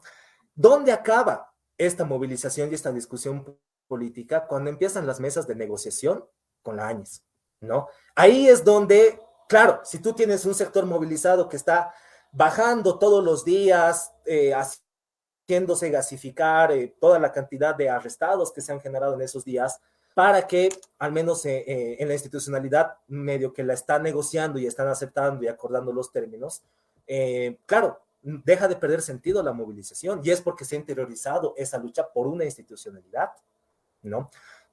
posteriormente seguimos, el 2020 eh, cuando eh, había, o sea, no se trataba solamente de que más vuelva, sino de que en realidad el gobierno de la AñE se vaya. Em, se garantiza que las elecciones iban a ser en octubre del 2020 y nuevamente empieza una suerte de desmovilización. Había que presionar, ¿no? Se dan las elecciones de octubre, sigue la mira a las siguientes elecciones subnacionales, eh, las del 2021 por alcaldes, eh, gobernadores, etcétera, y se acaba la discusión política. ¿No? Es decir, toda la, todo el motor político, digamos, dentro del instrumento de la discusión programática está bastante enlazada al, ciclo electoral. Y esa de pronto justamente es la debilidad que nos ayuda a comprender que si el 2019, en octubre, noviembre, te cuestionan algo tan fundamental como esa institucionalidad, que lo ha hecho de manera sistemática y muy estructurada, eh, son los medios de comunicación, las instituciones, ONGs que han estado trabajando, eh, conjuntamente, y, ahí tú tienes a los actores políticos como Mesa, como Camacho, si te llegan a cuestionar algo que se había interiorizado tan profundamente en tu propio proyecto político como es la institucionalidad de las elecciones, uno empieza a dudar hasta por qué se está movilizando y qué es lo que efectivamente está defendiendo. Y para mí ese es uno de los factores importantes que nos ayudan a comprender, digamos, no solamente eh, la radicalidad y la violencia y la estructura con la que se, da el golpe, digamos, de, la derecha, sino las debilidades que se cargaron internamente dentro del instrumento, no solamente a nivel de los ministros, eh, eh, autoridades, etcétera, etcétera, sino dentro de las organizaciones sociales, ¿no? Porque sin algo yo creo que el proceso en realidad estaba ahí era por las organizaciones sociales mal dirigida, mal planteada, mal analizada por algunas autoridades, pero en el fondo estaba ahí por las organizaciones sociales, ¿no? Y se había empezado a interiorizar todas estas lógicas cerradas.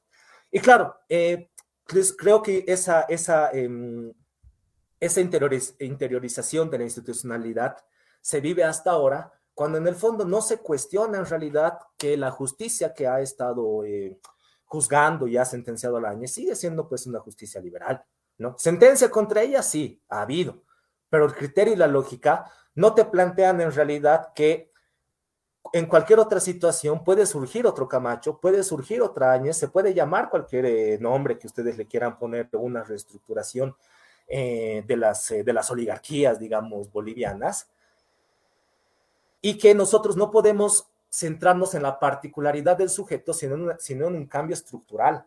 Y no solamente en la administración de las instituciones. Entonces, para mí todos esos elementos nos ayudan a, comprender el, 2019 en, hechos concretos que creo que los he mencionado, pero también planteando algunas, algunos elementos eh, estructurales que es necesario, necesario también empezar a discutirlos, ¿no? Bueno, yo, yo, yo por ahí iría, a ver, em, con eso, pues, gracias. Muy gracias. Eh, igual, em, Voy a decir que el objetivo de nuestro colectivo es crear mesas de diálogo más eh, horizontales que esperemos próximamente puedan ser presenciales en espacios concretos, igual eh, con la idea de transmitirlo, de subir las conversaciones a nuestro podcast.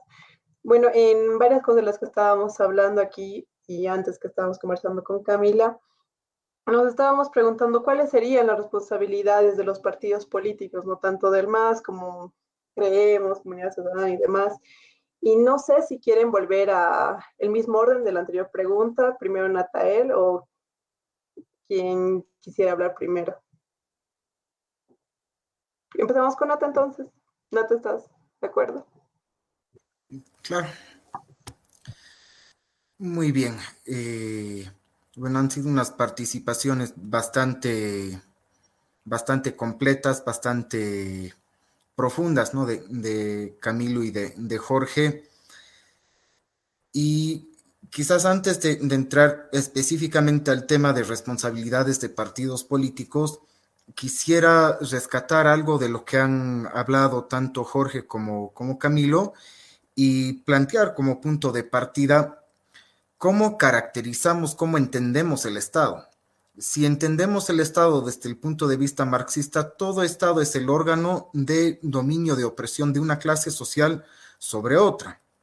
Entonces, partiendo de una comprensión, una caracterización de clase del Estado, primero hay que entender antes, antes del 2005, al menos desde la recuperación de la democracia hasta 2005, hablamos de un Estado que era el, el patio trasero de la oligarquía era el espacio donde ellas, eh, ellos designaban, usaban, claro, el, método de partidos políticos para repartirse cupos, pero en fin, tenían control sobre el legislativo, sobre el ejecutivo, sobre el judicial para garantizar sus ganancias mientras llevaban un proceso eh, planificado de saqueo de recursos del Estado, un proceso altamente planificado. A partir de 2005 tenemos una, oligarquía que entra en pugna por el poder del Estado y tiene que aprender nuevas formas de relacionarse. Y creo que es justo allí, a partir de la crisis eh, constitucional en 2009, que eh, quiero volver a, hacer énfasis en la responsabilidad política de la dirección del MAS, del MAS IPCP 1 no se ha seguido ni un proceso contra la Unión Juvenil Cruceñista, contra la Juventud Cochala. Han visto Manfred todavía con, el, con, con qué cinismo viene al país, hace una recolecta para pagar la plata, o sea, ni siquiera niega haberse tirado la plata de las camionetas, sino que hace una recolecta, abre una cuenta pública para devolverle al Estado el daño económico. Y ojo, esto es bajo el gobierno de Arce le devuelve la plata al, Estado reconociendo haber incurrido en algo, o sea, es aceptar la culpa. Si le estás devolviendo la plata, pues estás aceptando en los hechos la culpa de un acto de corrupción y te dejan postularte, a pesar de tener juicios por el, por el 11 de enero, por actos de corrupción y le abren la vía libre para que, para que se postule. Más allá de, más allá de lo que pueda o no estar establecido en la normativa electoral, pleitos de jueces y demás, hay un hecho político que, es, que se ha permitido que, que la derecha se rearticule. El caso del alcalde de La Paz. El alcalde de La Paz era la MAE del, eh, del Ministerio de Obras Públicas cuando se tiraron los millones de Entel en el gobierno de facto era la MAE de, un, eh, o sea, del ministerio que, le había nombrado al, director de, de, Entel y por tanto tenía responsabilidad, tiene responsabilidad sobre ese acto de corrupción. Nadie le iniciado y es parte de un patrón, porque nos fijamos en los principales actores que, que han estado en el gabinete, que han protagonizado el golpe en 2019 y son los mismos que figuran en los papeles de Panamá, en los papeles de, eh, de Pandora, por los que hasta el momento el gobierno del MAS, más allá de darle en el aeropuerto al Camacho Papá, llevarle a la entrevista y luego soltarle, no ha hecho nada. No han hecho nada con, o sea, porque tenemos una visión de mantener la impunidad de quienes nos han asaltado el país durante décadas, mantenerlos impunes.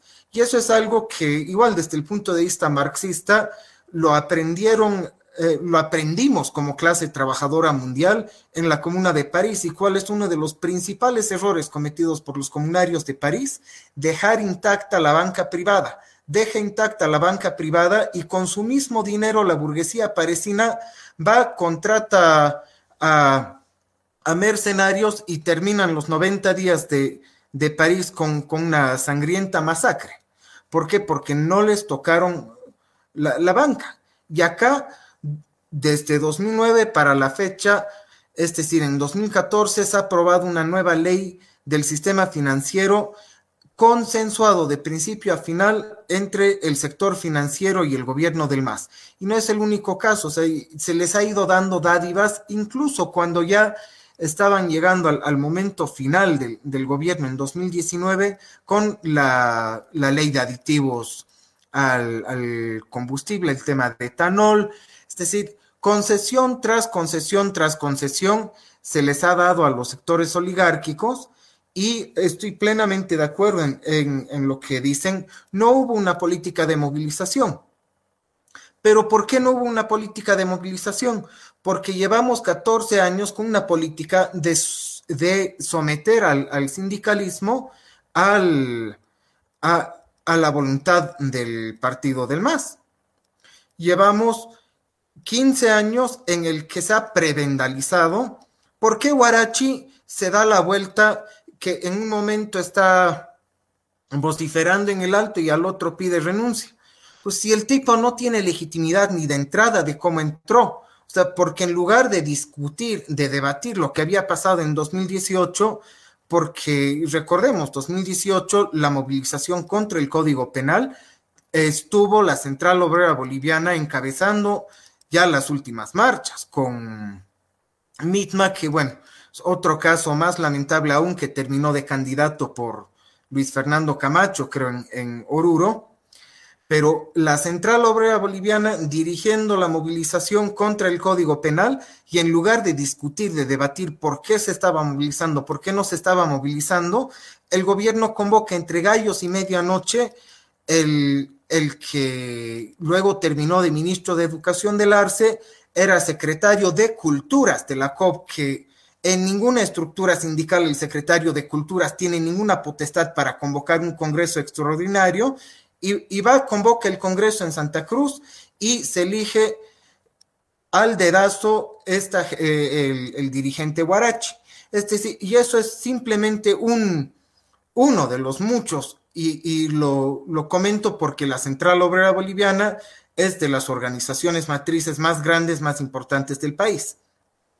Y esa misma política, en lugar de discutir, en lugar de disputar, en lugar de entrar a debatir, se ha sometido incluso con, con el decreto eh, mediante el cual se, acostumbra a que el sindicato no tiene que, eh, no tiene que tener legitimidad, sino que tiene que tener la firma del Ministerio de, de trabajo para validarse, y eso se ha vivido aquí en La Paz con la propia Federación de Fabriles, en el que a pesar de no haber sido electo democráticamente, una federación con la firma del ministro era la que valía, porque claro, sin la resolución del Ministerio de Trabajo, no sales del trabajo con el asueto.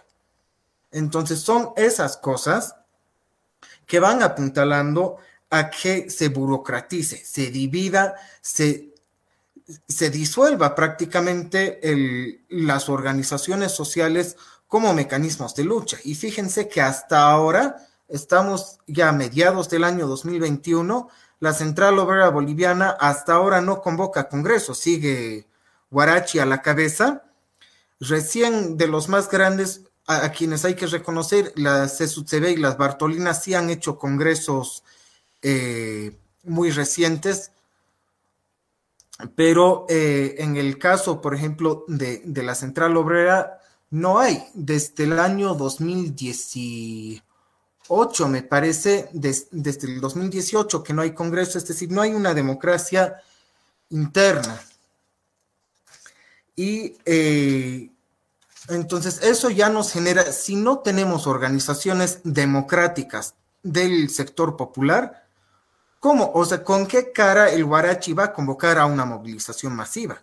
Si, nadie le ha elegido, si no representa, si no lucha. Y eso con la misma facilidad que el primero de mayo del año 2020 sale junto a la Janine Áñez a anunciar que le habían prorrogado la, la gestión. Es decir, hay un problema serio en el que no se ha tomado, o sea, no se ha considerado la necesidad de autoorganización, de construcción de poder desde abajo, pero también hay una política, como decía a inicios, una política de conciliación. Tenemos un Estado burgués, perfecto, y, concuerdo con Camilo cuando él dice, se ha renunciado a las banderas por la transformación profunda del Estado, por la construcción del socialismo y por la destrucción del, Estado capitalista. Y se ha conformado en general con... Eh, con consignas electorales de mejorar la calidad de vida, de redistribuir, eh, redistribuir las riquezas, y eso ya con distintos matices en, todo el continente, con, con, los distintos gobiernos progresistas. Pero hay un proyecto histórico que eh, nos, está, nos está tratando, que es el proyecto de verdadera justicia social, de socialización de los medios de producción. Porque si queremos hablar de una democracia política, no podemos alcanzar, y lo planteaba Mariátegui, no podemos alcanzar una democracia en lo educativo si no lo tenemos antes en lo político. Y no podemos hablar de una democracia en lo político si no hay una democracia en lo, eh, en lo económico. En un país en el que un puñado de familias, en el que 15 grupos económicos controlan nuestra economía, ¿de qué democracia hablamos? ¿De qué democracia hablamos O sea, nos tendría, y estoy de acuerdo con Jorge, tampoco nos tendría que sorprender, ni por qué sorprender que la derecha, que el imperialismo, que los oligarcas tengan un golpe de Estado. Es, es natural que ellos quieran manejar su Estado.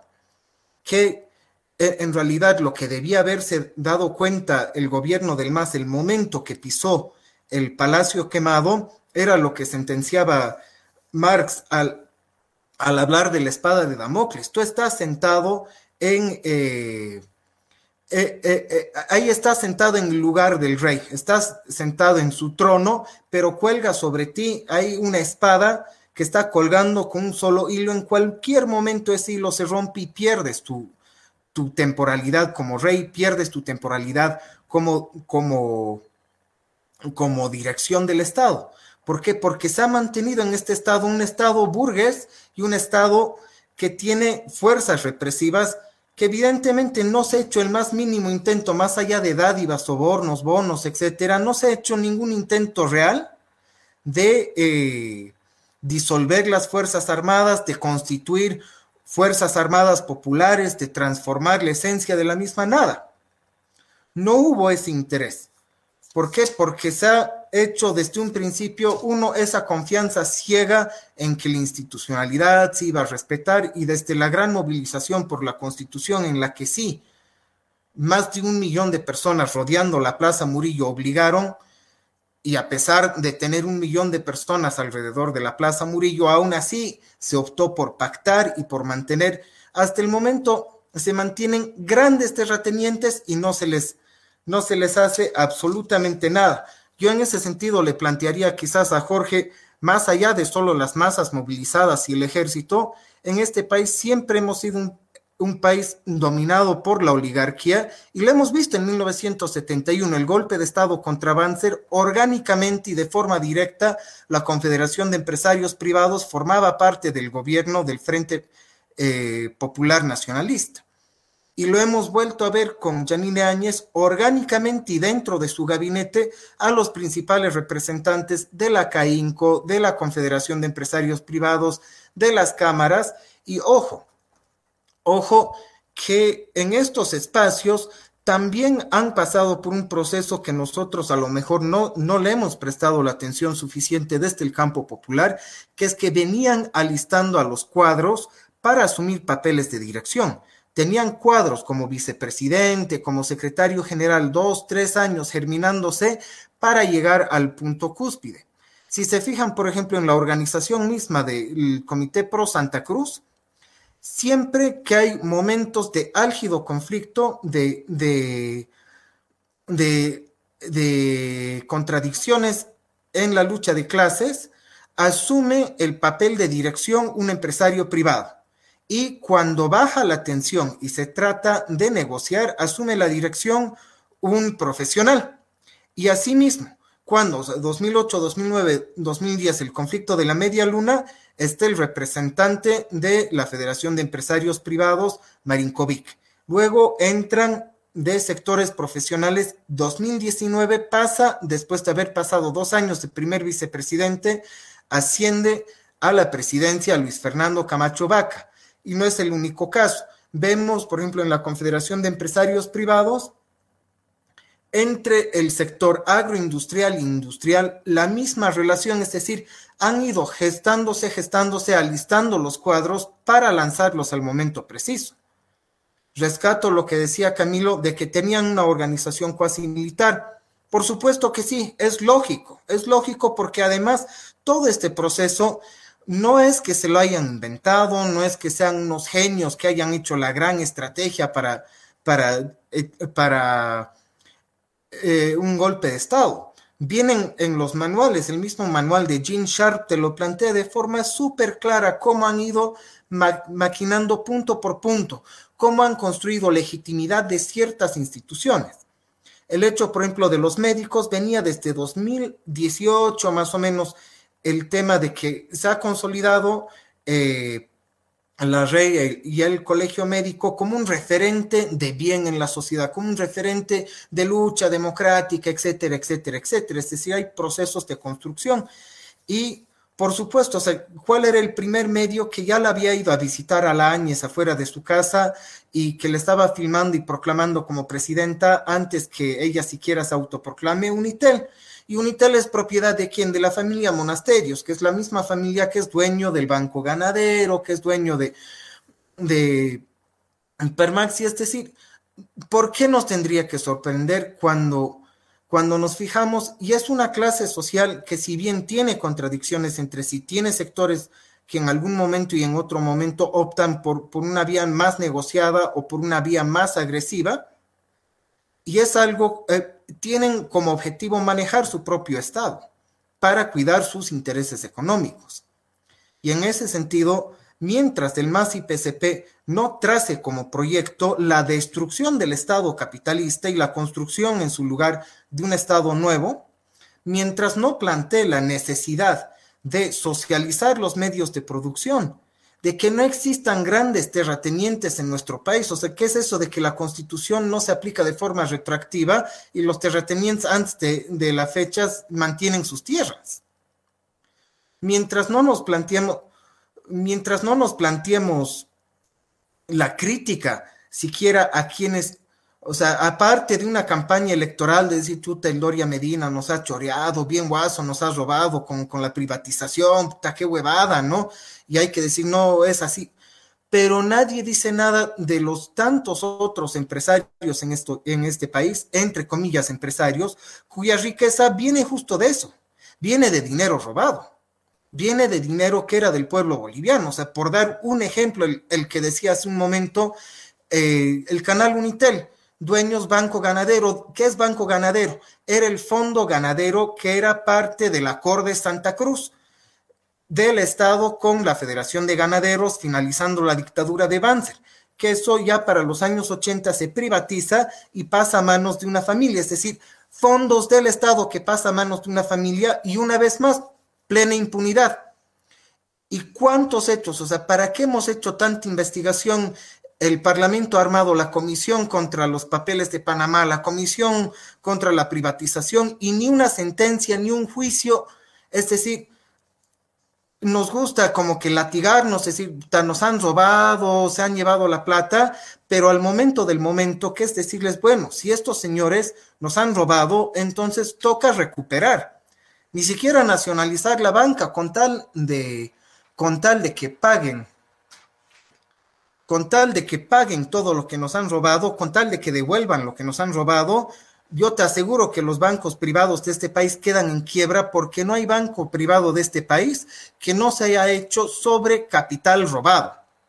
Sobre capital es son justo ellos con quienes nos fijamos, ¿no? Llega Arce al gobierno y entre sus primeras reuniones la Confederación de Empresarios Privados. Se va para el Beni y con los empresarios castañeros. O sea, una vez más, ¿quién pone el pecho en la calle, en Sacaba, en Sencata, en todo el país? Es el pueblo trabajador. Y al momento de llegar al gobierno, ahí está otra vez negociando, negociando. ¿Por qué? Porque en realidad el MAS no, no es en este momento una alternativa política que plantee una salida revolucionaria a esta crisis.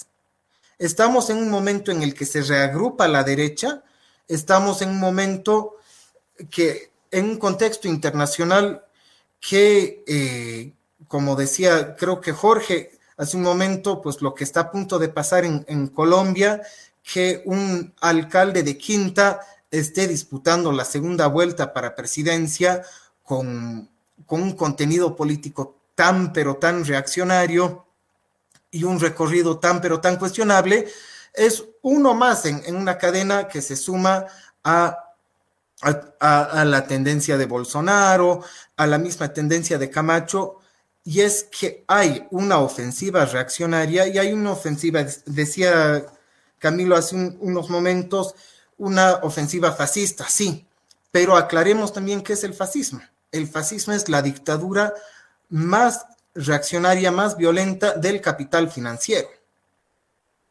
Es decir, no es un fenómeno sin clase, sin, sin, sin abstracción, responde a una fracción específica del capital, que es el capital financiero, Y en ese sentido, pues en Bolivia sí ha sido el capital financiero específicamente el que ha maniobrado para dar el golpe y no es la primera vez. 1970, de la misma manera, los empresarios privados articularon, por supuesto, con, con la OEA, con el imperialismo yanqui, etcétera, etcétera, articularon para mantener el control sobre el Estado, pues porque ni en el 71, mucho menos en 2019, había quebrado el Estado su carácter capitalista, pero eran, en todo caso, lo que tenían de objetivo era retomar el espacio de, poder político perdido. Bueno, eh, creo en, en, ese sentido, pues sí, retomo igual entre lo que mencionaba Jorge, decía, hay gobernabilidad porque hubo pactos con la agroindustria y la banca. Durante al menos 10 años hubo tremendos pactos y creo que eso se expresó en un parlamento extremadamente débil. El momento en el que ya tienen que, el momento en el que la misma Asamblea Constituyente no tiene la capacidad de conciliar entre sectores y se tiene que armar una comisión aparte entre representantes directos de la oligarquía con el MAS para pactar la nueva constitución, ya hay un quiebre en, la función del Parlamento como representante de clases o fracciones de clase.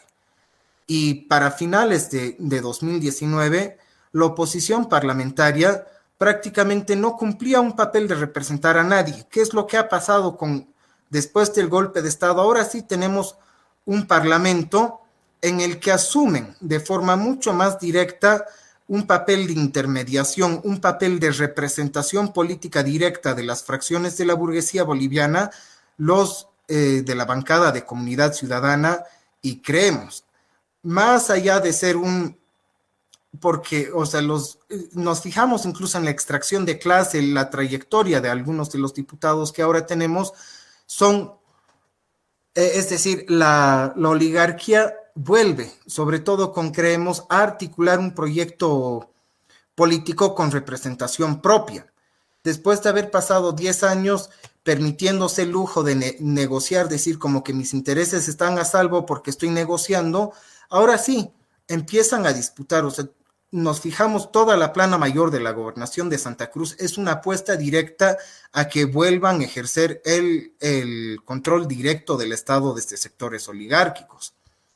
Y eh, yo creo que en ese sentido han, han vuelto a recuperar un papel de representación directa de los intereses de clase muchos los partidos políticos que en los 90 hasta 2005, claro, representabas, tenías al Kulji representado con su partido, a Max Fernández también con su, eh, con su partido.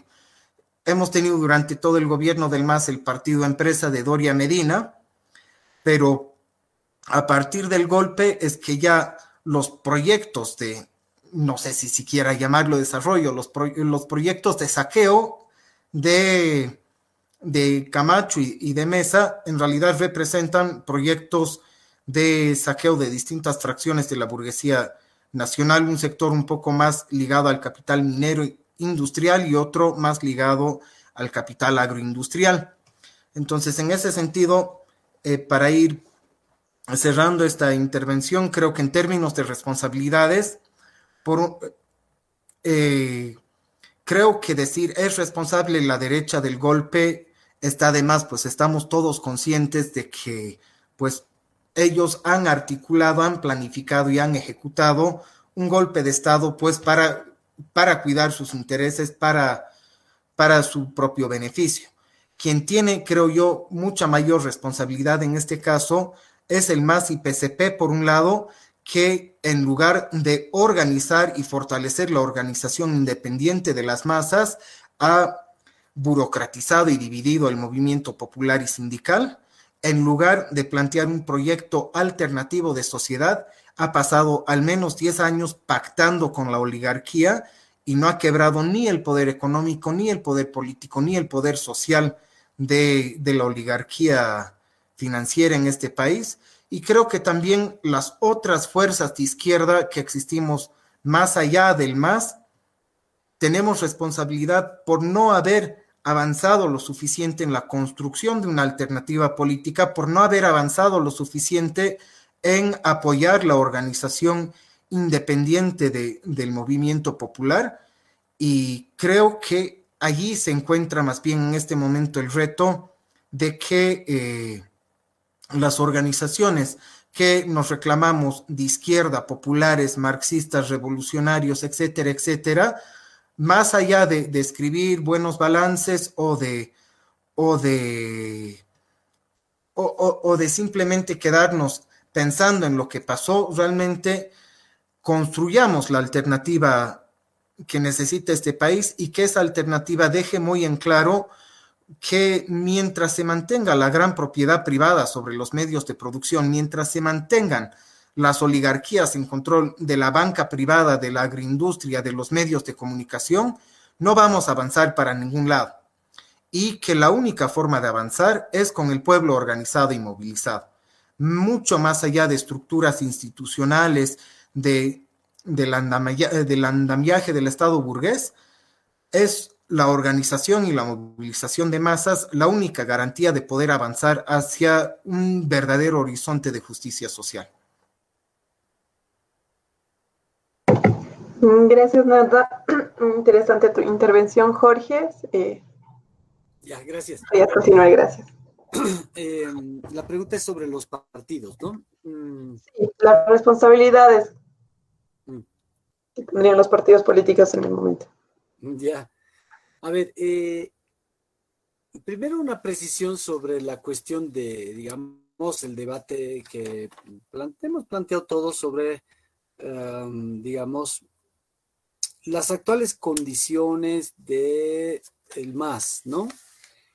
Yo quisiera dejar así como bien claro un tema que me parece muy importante, que ahorita hay mucha confusión, eh, más allá de que uno le parezca mejor Choquehuanca o Arce o Evo o, lo que sea, creo que no hay mucho más que eso, pero hasta ahí, digamos. Em, un tema clave que mm, en realidad, a ver, eh, es todo ese gran debate sobre, eh, ¿no ve? ¿Cómo les llaman? Los renovadores versus los antiguos. O sea, son debates eh, completamente, em, ¿qué se puede decir? Mm, distraccionistas, ¿no? porque, a ver, ¿cuál es el fondo del asunto? Que en realidad no hay mucha diferencia. O sea, Evo, Choquehuanca y el otro que se llama Arce, Catacón, no, no, hay mucha diferencia, es casi lo mismo. O sea, digamos, a ver, eh, política de impunidad, política de conciliación, etcétera, etcétera, imposibilidad de salida revolucionaria.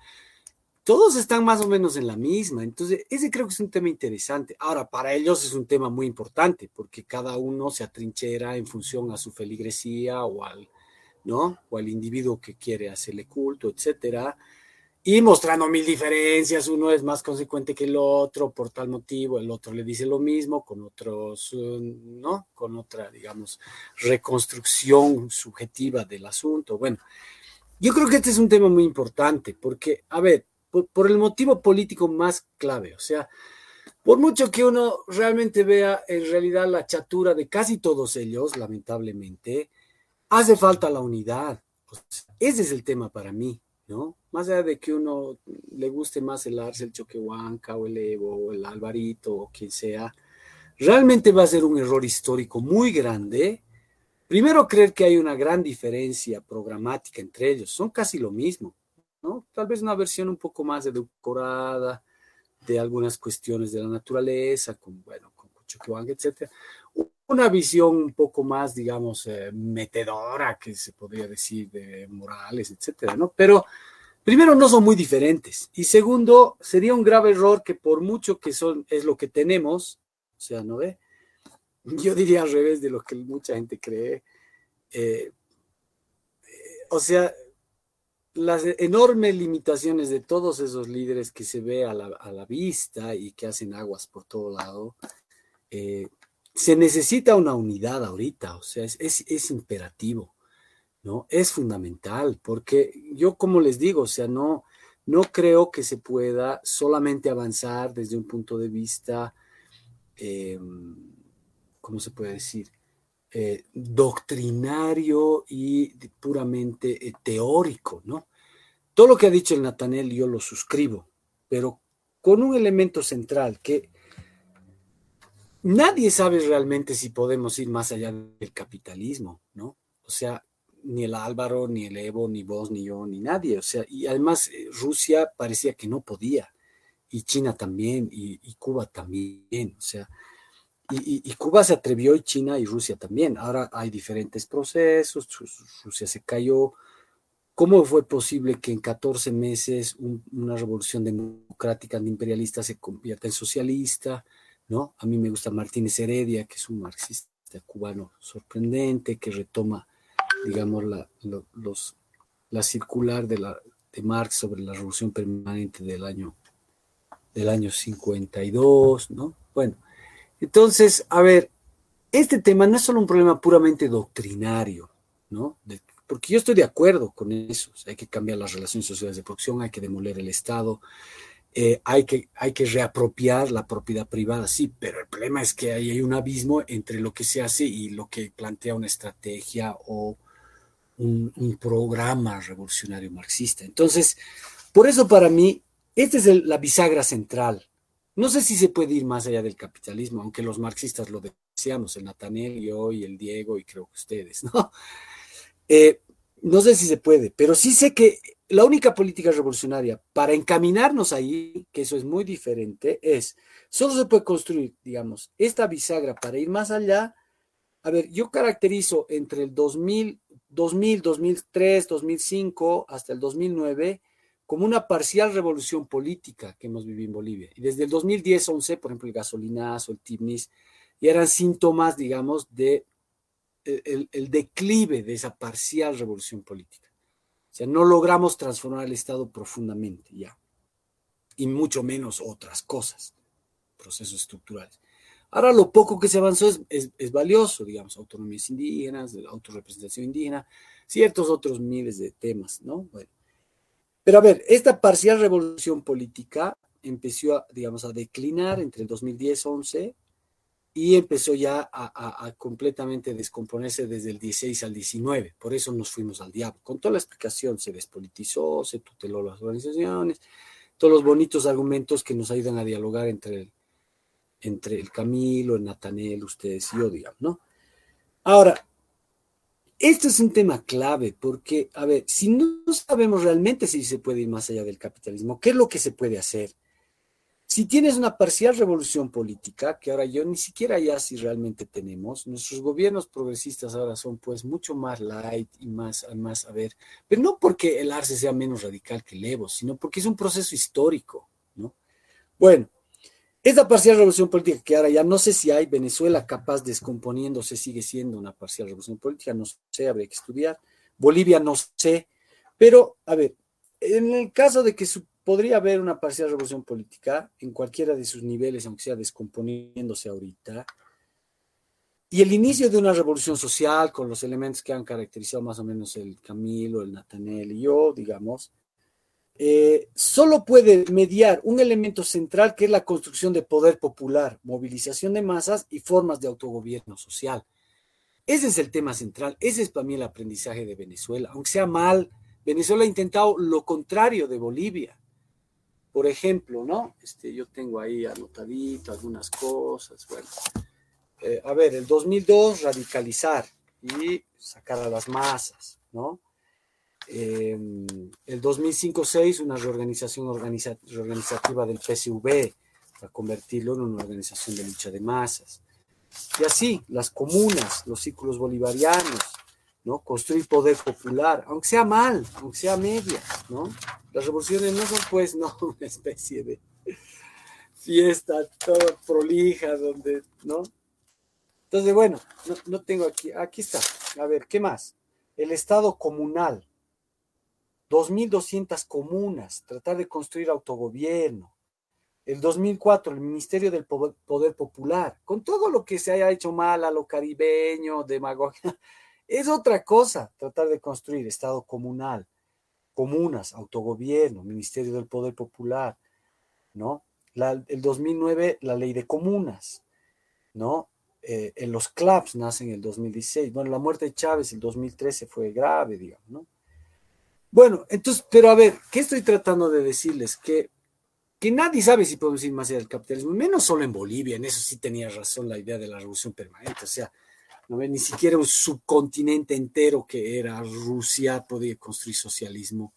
Vas a poder construir un país periférico, Bolivia. Bueno, entonces, pero ¿cuál es el tema clave? La construcción de poder popular, formas de autogobierno. Es una metodología, es la única forma revolucionaria que hay en China, en Rusia, etc.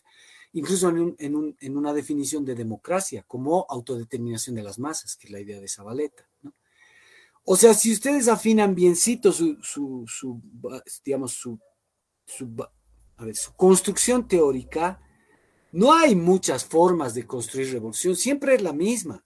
Por ejemplo, desmonopolización de la política y la representación. Lenin decía una cosa súper interesante, decía, la revolución del 5, claro que fue una revolución, porque por lo menos se funda la Duma, y está mejor una Duma trucha y que está controlada por los, digamos, por la monarquía, a que solo sea una monarquía de los Romanov que gobiernan 300 años. Pero está mejor una república de los soviets que una república con Duma. Pero esa es la metodología para mí revolucionaria, de hacer un balance político, de hacer teoría, ¿no? O sea, en Bolivia nadie sabe, ni en Cuba, ni en China, ni en ningún lado si podemos ir más allá del capitalismo. Y el que les diga que sabe les está mintiendo. Pero el problema no es eso, ¿no? Si es muy trotskista y cree que se puede hacer la revolución permanente, si es que es, no sé, otros tipos, no sé, Rosa Luxemburgo, Marx del, del 52, bueno. El problema es la metodología, la estrategia. ¿Cuál es esa metodología? Siempre en todo lado, construcción de poder popular, formas de autogobierno, ¿no? Organización de lucha de masas. Además, en Bolivia es un crimen no hacer eso, porque Bolivia tiene una tradición no solo de maximalismo de masas, sino una tradición insurreccional. O sea, aquí no podido pegar ni siquiera la guerrilla del Che. ¿Por qué? Hay un, hay un texto muy bonito de Zabaleta que se llama El Che en el Churo, que es terrible porque los guevaristas odian ese, ese, artículo de, de, Zabaleta porque tiene elementos críticos. Bueno, y los zabaletianos lo jalan un poco para volverlo medio guevarista a Zabaleta. No sé cuál será verdad, ni me importa. Pero, ¿cuál es el tema? Bolivia tiene una tradición insurreccionalista increíble. La única metodología revolucionaria en todo lado es producir formas de autogobierno, autoorganización social, movilización de masas, organización de lucha de masas, y en Bolivia más todavía. Entonces, así, ahí sí yo coincido con Camilo y sobre todo con Natael. Pero si solo lo planteamos desde la doctrina, es complicado, porque hay gente que nos va a decir, ustedes están locos de la cabeza, ¿no ve? O sea, se juntan los marxistas para hablar de destruir la propiedad privada y de cambiar las relaciones sociales de producción, pero no se sabe ni siquiera cómo hacer eso, ni dónde ni con qué se come. ve? Bueno, una primera cosita que me parecía lo más importante era, no hay grandes diferencias entre los dirigentes del MAS, ¿no? No hay. Segundo, yo acuerdo con lo que han dicho los compas con esta apreciación, o sea, estratégica, metodológica, no solo doctrinaria, porque si no, ahí sí es verdad. Dicen, puta, es marxistas mal de la cabeza y, eh, ¿no? nos vienen a hablar así, fumarolas anticapitalistas, entonces, ¿cómo digerimos eso? Ya, y la última cosita, a ver, el papel de los partidos, eso, a ver, eh, yo creo que con esta caracterización que un poquito he ido haciendo y que comparten los compas, eh, o en alguna medida comparten, en fin, en Bolivia es verdad nomás pues que el MAS es único realmente partido, ¿no? Con todo lo bueno y lo malo. O sea, los otros son una especie de club de amigos, ¿no? Que, ganan escaños en el Parlamento, en fin, o sea, porque así se volatilizan, digamos, los demócratas creo que ya no existen siquiera con el ese que era el anterior gobernador de, ¿no? De Santa Cruz, que se llamaba, bueno, eh, o, el partido de Camacho, o el partido de Mesa, se van, bueno, entonces, pero eso no quiere decir que, que, que realmente no sean, porque, a ver, ese es el gran problema de un país ¿Por qué han insistido tanto en los 80 y 90 de hacer, a ver, de, insistir en la democracia como un, digamos, un, una regulación del orden procedimental de la, ¿no? Digamos, de, la, de la selección de élites. Eso han insistido, ¿no? El Lazarte, que se volvió súper derechista, que irónicamente era el experto en el capital en México, ¿no? El tipo se volvió súper... Bueno. Porque en Bolivia nunca ha habido realmente una ecuación social o un eje estatal en el que realmente los partidos pesen, ¿no? O sea, no, importan demasiado. Capaz el MNR en los años 40, 50 y el más ahora, pero después los partidos no existen. O sea, digamos, la relación Estado-sociedad es corporativa, ¿no? Lo que ha explicado Natael, también el Camilo. O sea, ¿no? O en la COP Cañando o la Confederación de Empresarios y eventualmente cada uno de ellos, las corporaciones o populares o oligárquicas burguesas, construyen partidos, pero digamos no, no, no. aparte del MAS o el MNR, no. Incluso la Falange, ¿no? No tenía mucho arraigo ni nada. Bueno, entonces, pero eso no quiere decir que, a ver, la visión de Camacho era muy diferente, ¿no? Es decir, Camacho lo que quería era disolver todos los poderes, y que haya un gobierno militar civil, ¿no? Disolver el Parlamento, disolver los ministerios, o sea, era otra cosa.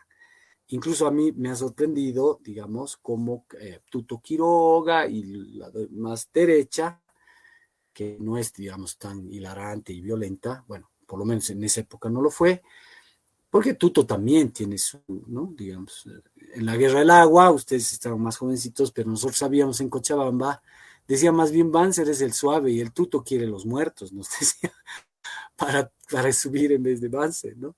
Entonces, bueno, cada derechista tiene su historia, ¿no? Pero a ver, lo de Tuto, em, lo de Tuto y Quiroga, lo de Tuto y Camacho es importante, porque, a ver, y ahí voy cerrando esto, ¿no? Para darle la palabra al Camilo. Em, a ver, ¿Por qué hemos entrado en un enredo tan, complicado? Porque la transición, claro, obviamente una cosa que hay que decir es que el MAS también estaba perseguido, o sea, no es que no, ¿no? Pero el problema de la transición fue muy compleja, porque las negociaciones también estaban presentes estas dos o tres personas, no importa, ¿no? O sea, ahora, ¿había necesidad de hacer esa negociación? Posiblemente sí, pero que lo digan así, porque si no es complicado. ¿Por qué cuando negocian unos son grandes eh, revolucionarios, meritorios, que están cuidando la vida no sé qué? Y cuando negocian otros, como la Copa, que no ven, no sé, digamos, salvo la sigla, es una traidora, o sea, entonces hay un doble rasero muy complicado, o sea, digamos, seguramente entre el 8, 9, 10, 11 había necesidad de negociar. Pero el gran problema es que el MAS hasta ahora no te plantea, como todos tenemos muy claro, la cosa de verdad, sincera, debían decirnos, pues, bueno, había que negociar y esa negociación la hemos hecho, pero medio que se hacen los giles, no se sabe, nunca dan un informe. No hay una versión, por ejemplo, que se hayan sentado, no sé, todos esos autores, no quiero mencionar a nadie para que nadie se ofenda, pero los presidentes de las cámaras, el, presidente Evo, el vicepresidente García Lina, nos digan cómo ha sido, así, así, así, así ha sido, el 8, el 9, el 10, el 11, el 12, o sea, ¿Se entiende? Es decir, una cosa elemental para tener un buen balance, ni siquiera nos lo dicen. Eso sí que está mal. Entonces uno tiene que especular lo que yo le estoy diciendo. Bueno, ¿por qué si dos o tres compitas negocian el 10, 11 y 12 son héroes y otros que negocian después son traidores? Y así, ¿no? O sea, igual lo que yo decía, como lo que planteaba Natael, por ejemplo, política de conciliación, mantener impunidad, hacen casi por igual el Evo, ¿quién más? Choquehuanca y Arce, o sea, no hay mucha diferencia, ¿no? Y salida revolucionaria también. Bueno, entonces, eh, a ver, ¿por qué hubiera sido muy diferente? Porque, a ver, una cosa hubiera sido que se imponga Camacho, otra cosa fue que se impuso lo que más o menos planteaba el MAS, incluso el MAS, no sé, pues eh, Camacho, Mesa, etcétera. Eh, ahora, fue una negociación en la que participó el MAS, digamos, fue una transición, ¿no ve? Inconstitucional, pero en la que el MAS también participó. Ahora, por ahí había necesidad, ya Jorge, no seas tan crítico, ya listo, pero que nos expliquen dónde está la necesidad de haber hecho eso. ¿Por qué? Como les he dicho yo, ¿por qué, por qué era pecado en el 11-12 plantear lo que el Álvaro García planteó el 2022 y nadie ha echado el grito al cielo el 2022 cuando el García Linera dice, yo le planteé a Levo atrincherarnos en el alto. Bueno, ¿y por qué no nos atrincheramos en el Chapare o en el Alto o en algún lado? Nosotros decíamos, ¿cómo se va a ir? O sea, no se puede ir. Y no solo por un problema moral, patria o muerte, sino por un problema político. Chávez no se fue. Chávez es un ejemplo muy interesante para muchas cosas, su política militar, su no renuncia, su movilización permanente de las masas, su radicalización, la construcción de una organización de lucha de masas, aunque sea mala. El PSUV intentó eso. Construcción de comuna, de poder popular. Entonces, ahí está el tema más que en los partidos, querida compañera, y bueno, todos estamos conversando. O sea, más que un problema de partidos, es un problema de que haya una claridad en un proyecto. Y no solo andemos cacareando, hay que destruir las fuerzas productivas, ay, perdón, hay que destruir la propiedad privada y cambiar las fuerzas productivas, ¿me entienden? Porque yo también he caído en eso mucho tiempo. Entonces dices, ya, pero hermano, ¿y cómo comemos eso? ¿Y cómo lo vinculas a la coyuntura? ¿Y cómo te planteas un análisis de la historia de los últimos 20 años desde esa perspectiva? Y todos hacemos lo que podemos. Yo más o menos, el Natael, el, ¿no? el, el Camilo, pero ahí está el gran dilema, o sea, parece que, a ver, necesitamos ir más allá de solamente, mira, yo les voy a decir una cosa bien sorprendente, nosotros hemos empezado un cursito bien bonito de autoformación y el primer tema era qué diablos es ser militante. Ni siquiera era discutir elementos de marxismo, de historia o de dialéctica o de nada. El primer punto era qué diablos es ser un militante. Y era muy interesante porque hemos leído Sisek, Marx, bueno, muchas cosas, pero hay un gran problema. El 99.9% de nuestros compas, viejos como yo, ya 40 y pico, 50, y los jóvenes, ¿no? Somos feligreses. Somos feligreses que estamos, o digamos, dándole la razón a la doctrina, vota viva Trotsky o Rosa Luxemburgo o más, o lo que sea, feligreses de alguna doctrina, o peor otros, feligreses de eh, los caudillos, ¿no? O de los líderes, o llámenle como quieran para que no suene ofensivo, de alguna persona supuestamente imprescindible que habló el Camilo, ¿no? O sea, hay una especie de ilusión ideológica bien jodida. No nos formamos en la polémica, en pensar con nuestra propia cabeza, ¿no? ¿Adoras tu organización o tu sigla o tu doctrina o a tu líder, ¿no? Entonces, todo lo demás es relleno. Entonces, por eso la gran mayoría son propagandistas, discúlpenme, somos propagandistas, ¿no? De alguna doctrina o de algún individuo o de alguna sigla. Entonces yo me hago un poco la burla de algunos cumpitas, ¿no? Del, exterior, o sea, yo digo, a ver, es cumpas, 70 intelectuales que conocen, no, bueno, 70 no hay, pero 10, digamos. De los 10, todo es apología, viva Evo, viva Correa, viva este, viva el otro, que tiene un nivel de importancia, está bien, ¿no? En la lucha en los medios de comunicación, en la lucha de más, en la lucha con los imbéciles que vienen a decir que no hay golpe, ya, perfecto. Pero la tarea más importante y que tenemos un hito o medio, ¿no ve? No tenemos, porque, porque no hay esa persona formada en una visión polémica, que no quiere adorar ni a Evo, ni a Choquehuanca, ni al Arce, y menos por pegas que no quiere adorar al MAS como sigla, pero también reconoce la importancia histórica que tiene esa sigla. Bueno, ¿me entienden? Es decir, ese 1% tenemos que construir militantes capaces de formarse en la polémica, con ecuanimidad, con alta teoría, con conocimiento histórico y sin querer ser feligreses de nadie.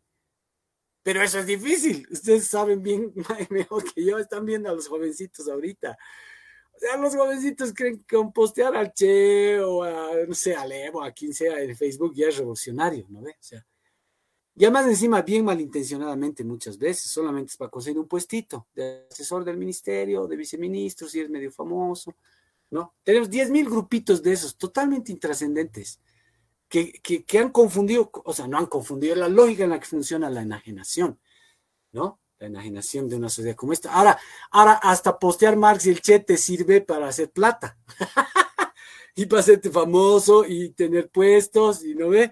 Entonces es bien perverso, las mil muertes del Che, digamos, ¿no? O sea, y eso hay que combatir durísimamente. A todo el sinvergüenza que a nombre de marxismo o de teoría crítica o lo que sea, o de proceso de cambio o de socialismo o lo que sea, en realidad lo que está haciendo es buscar pega y adular a su jefe o alguna doctrina, hay que desenmascararlo. más aún si es tu jefe, ahora perderás la pega, ya, pues ni modo, yo he perdido un montón de pegas y me siento muy orgulloso, ya. Pero así es pues un militante, ¿no ve? Si no, para mí, eh, por eso yo les agradezco un montón, esta charla así re bonita. ha girado alrededor de cosas que casi nadie dice. Todos andan lloriqueando del golpe, nos han hecho el tal, puta, ¿no? Y son doctorados en no sé qué, grandes voceros, no sé qué, no sé qué, no sé qué. Yo digo, la verdad, el doctorado no te quita lo tarado cuando eres conservador, o sea, discúlpenme, son gente que tú dices, este debate que hemos tenido ahorita ha sido más nutritivo, más profundo y más sincero que 10.000 debates que tú ves en la tele de los grandes importantes, famosos, ¿no? Porque hemos tratado por lo menos de hacer un mínimo de autocrítica con todas nuestras limitaciones. Yo, a mi edad, con mi historia, lo que sea, y mis prejuicios y mis problemas. Y ustedes también, ¿no? Pero para mí ese es el tema clave esa capacidad de decir, a ver, ¿qué cosas nosotros hemos hecho mal? Aunque no le guste el Salevo o al Choquehuanca o al Alvarito o a quien sea, a los pinches ministros. Hermano, nos va a volver a pasar lo mismo. Por ese es el problema, nos va a volver a pasar exactamente lo mismo. Se van a escapar, no van a leer la coyuntura, va a ser puro, ¿no? Que se llama abogaditos, que se inventan sonceras, eh, ¿no? Puro tinglados de la superestructura del poder Ahí estamos viendo la, potencia del análisis marxista, no en que Marx dijo o no dijo, sino que nos ha ido a lecter contar. Yo decía, compañeros, a ver, eh, los últimos 20, 30 años, ¿cuál es el hecho histórico más importante? El golpe. Hay que leer profundamente. Ha hecho, por eso yo he dicho, no, yo, he escrito un articulito que por ahí ojalá algún día lo vean, que se llama La crónica de una muerte anunciada.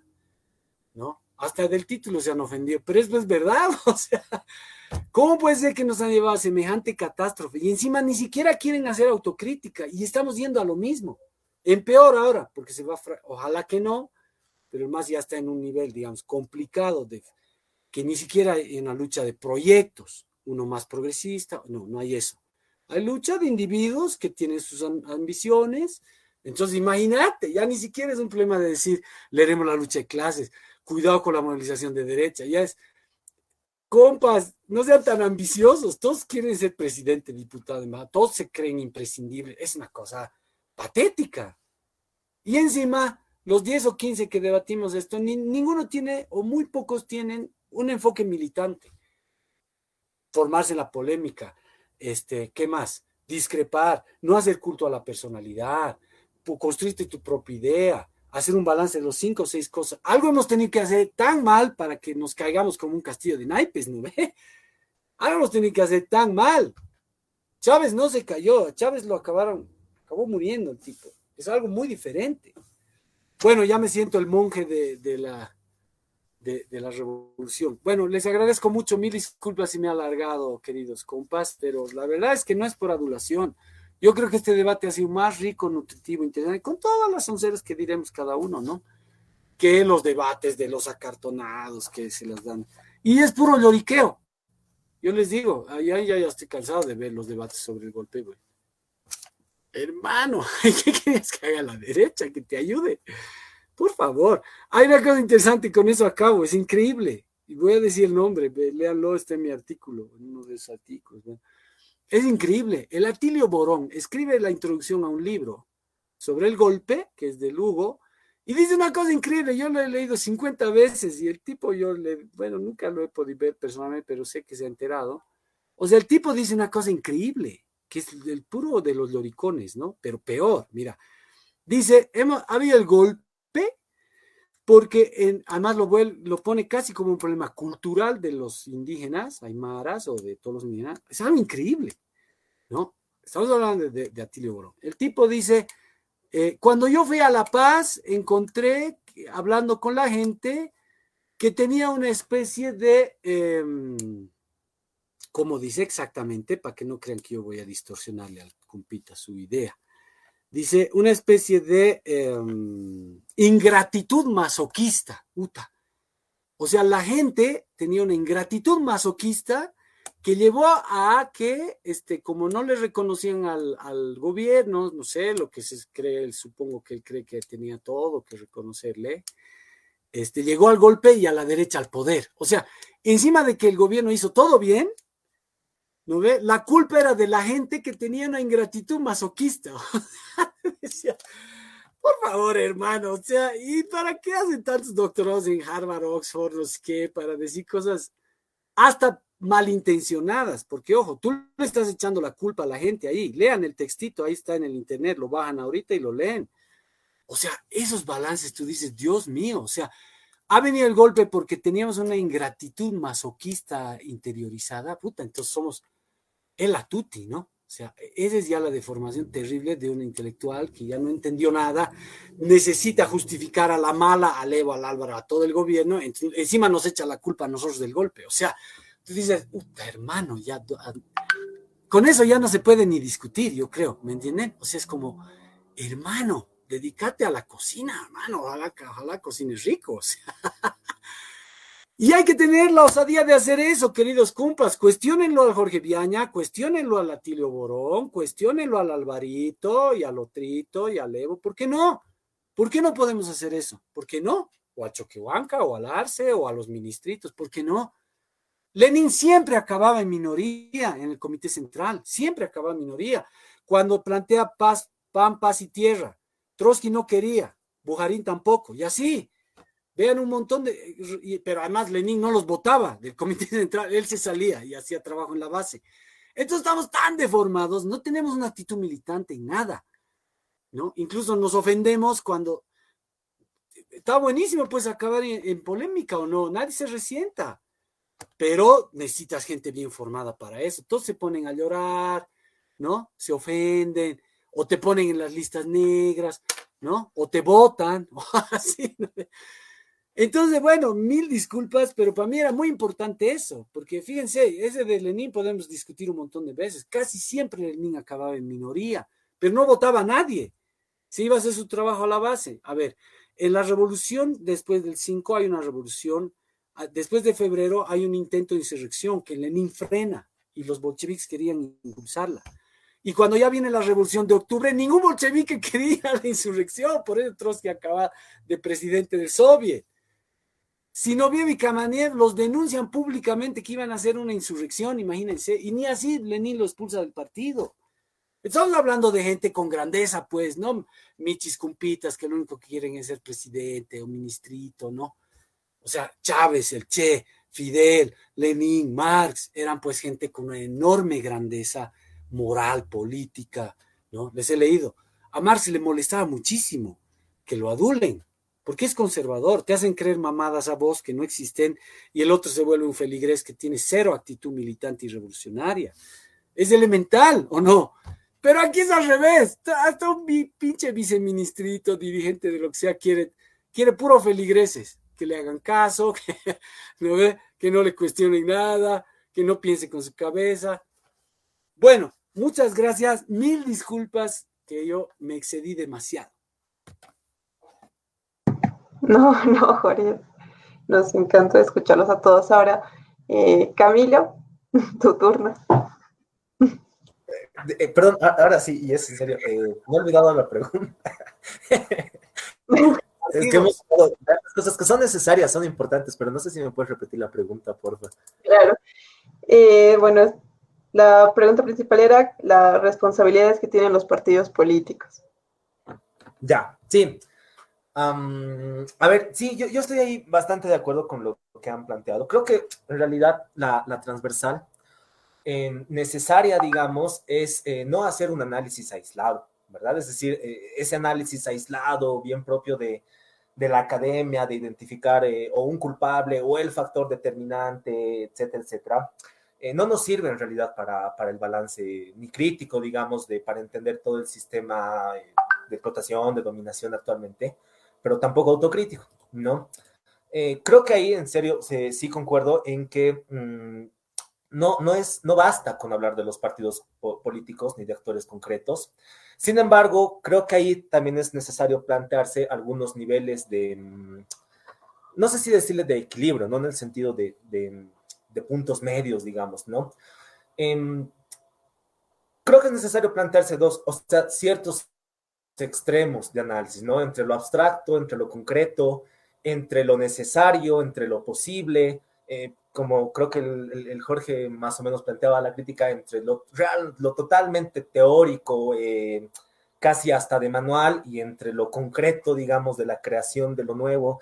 Es decir, em, hay distintos niveles, eso es lo que yo decía al principio, en el que es necesario eh, analizar todo lo que ha sucedido, ¿no?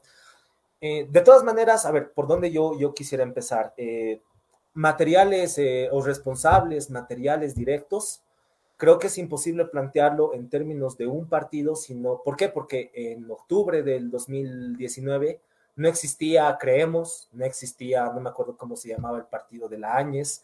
Es decir, la, la, construcción del partido electoral simplemente es una figura bastante momentánea en torno al que se han aglutinado, digamos, algunos sectores de la derecha, em, pero que en el fondo sí plantea una, una construcción transversal, ¿no? Es decir, em, había la necesidad, si ustedes quieren, de eh, plantear un manejo del gobierno desde otro tipo de lógicas que beneficien directamente a la lógica de la agroexportación cruceña. ¿no? Es decir, si en algo yo creo que se, reduce el gobierno de la AñES, es efectivamente en un proceso que ha intentado Camacho de la federalización del país, de la apertura para eh, promover en mayor sentido la, la, agroexportación del Oriente principalmente. Y creo que ahí por lo menos se contradice, digamos, algunos discursos internos que se daban en el MAS, que eran que la derecha no tiene eh, proyecto político, ¿no? Tremendo error. Eh, como les decía eh, en la anterior ronda, parte de esta lógica de la soberbia y, y el vaciamiento ideológico es creer que mm, la derecha no tiene un proyecto político, ¿no? Tiene, pero lo va a hacer a costa de, de los pueblos, de los sectores indígenas, de las mujeres, de trabajadores, de trabajadoras, ¿no? Em, entonces sí, sí hay autores y responsables eh, concretos y directos, digamos, ¿no? Eh, fuera de irnos eh, en una abstracción de, los hechos y de la teoría. creo que es necesario, necesario ahí plantear la, la, acción y la actitud que han tenido de manera permanente bastantes ONGs, tratando de fortalecer, según ellos, una institucionalidad democrática, o sea, a lo que ellos le han llamado eh, la institucionalidad de la democracia, eh, por ejemplo, eh, Jubileo y varias que principalmente están vinculadas a la cooperación internacional. Creo que es importante ahí mencionar todavía la estructuración de los militares, de los policías, em, a nosotros eh, nos han arrestado eh, concretamente poco antes de la renuncia, los mismos policías nos decían, las cabezas son las que se van a sublevar, ¿no? Porque las, los altos mandos jerárquicos de los policías y de los militares no han estado de acuerdo y ha habido de manera muy concreta lógicas de coordinación, lógicas de planteamiento, de estructuración de todo el accionar que ha sido sistemático. Eh, creo que es importante responsabilizar de manera directa a, las, a los grupos paramilitares militares que se han conformado no solamente se reducen a la resistencia juvenil Cochala en Cochabamba o a la Unión Juvenil Cruceñista que tienen mucha mayor eh, antigüedad, digamos, pero aquí en La Paz se han armado lo que se ha llamado la resistencia juvenil kilómetro cero, ¿no? Que nunca se les, que han sido en realidad los que se han casi aparapetado con armas dentro de la Plaza Murillo, ¿no? Les han dado los policías armas para que defiendan y, y esté ahí la plaza cerrada durante una semana, eh, creo que se han ido armando diferentes bloques que en coordinación con Unión Juvenil Cruceñista han estado eh, teniendo una suerte de, formaciones y de estructuraciones. Eh, la población civil, ¿no? bueno, ahí no es, digamos, su culpa directa, pero es cómo se manifiesta la, una concepción de sociedad que se haya basado tan fuertemente en la democracia. Es decir, para mí sí hay responsables directos, ¿no?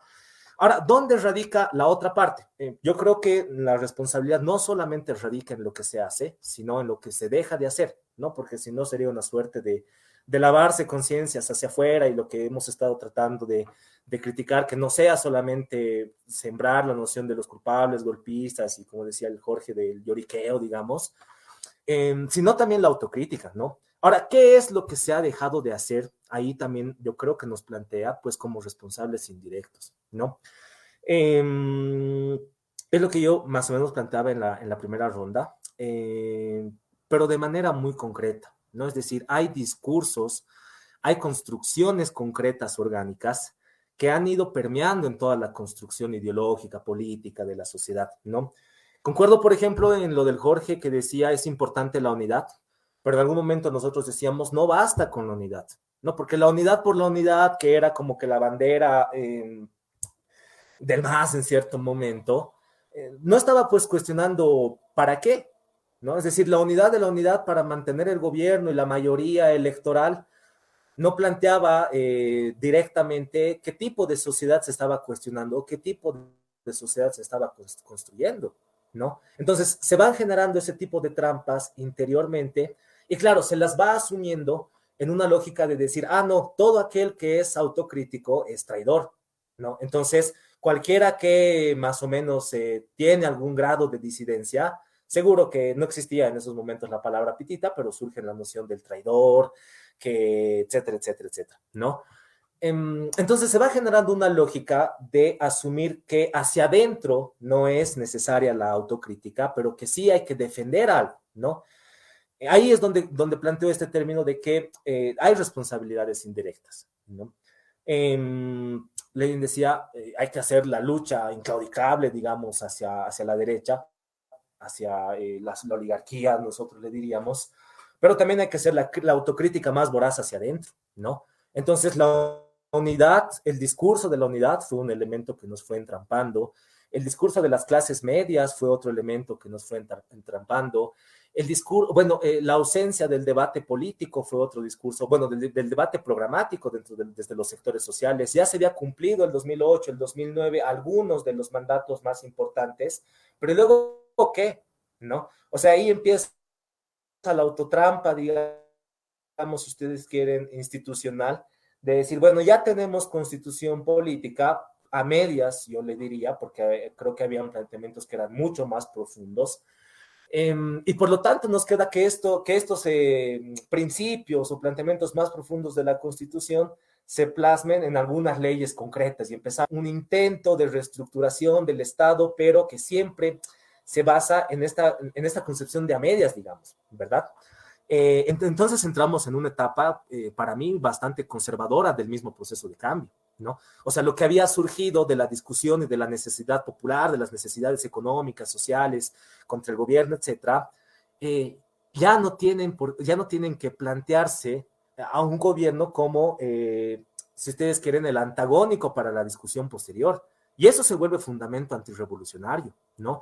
Eh, de pronto ahí yo creo, no, no, no, creo que la cuestión se vuelva, o sea, se base en lo que dice el Jorge de si alguien sabe o no si hay más allá del capital, porque en realidad eh, la discusión va a ser permanente. Ustedes se imaginan alguna sociedad en la que ya no sea necesaria la discusión de las ideas, el planteamiento, es decir, eh, a veces tendemos a eh, errar, digamos, plantear el comunismo, si ustedes quieren llamarle así, como esa utopía acabada del fin de la sociedad, donde se han resuelto y se han acabado todas las, las miserias y las necesidades sociales, pues falso, ¿verdad? Es decir, en toda sociedad el desarrollo de, la población, de las necesidades materiales, es decir, siempre va a surgir la necesidad de la, de la discusión, ¿no? Y no es y no por eso eh, podría, tendríamos que querer decir, bueno, es que no podemos plantear algo más allá del capital, es necesario, más allá de si es posible, ¿no?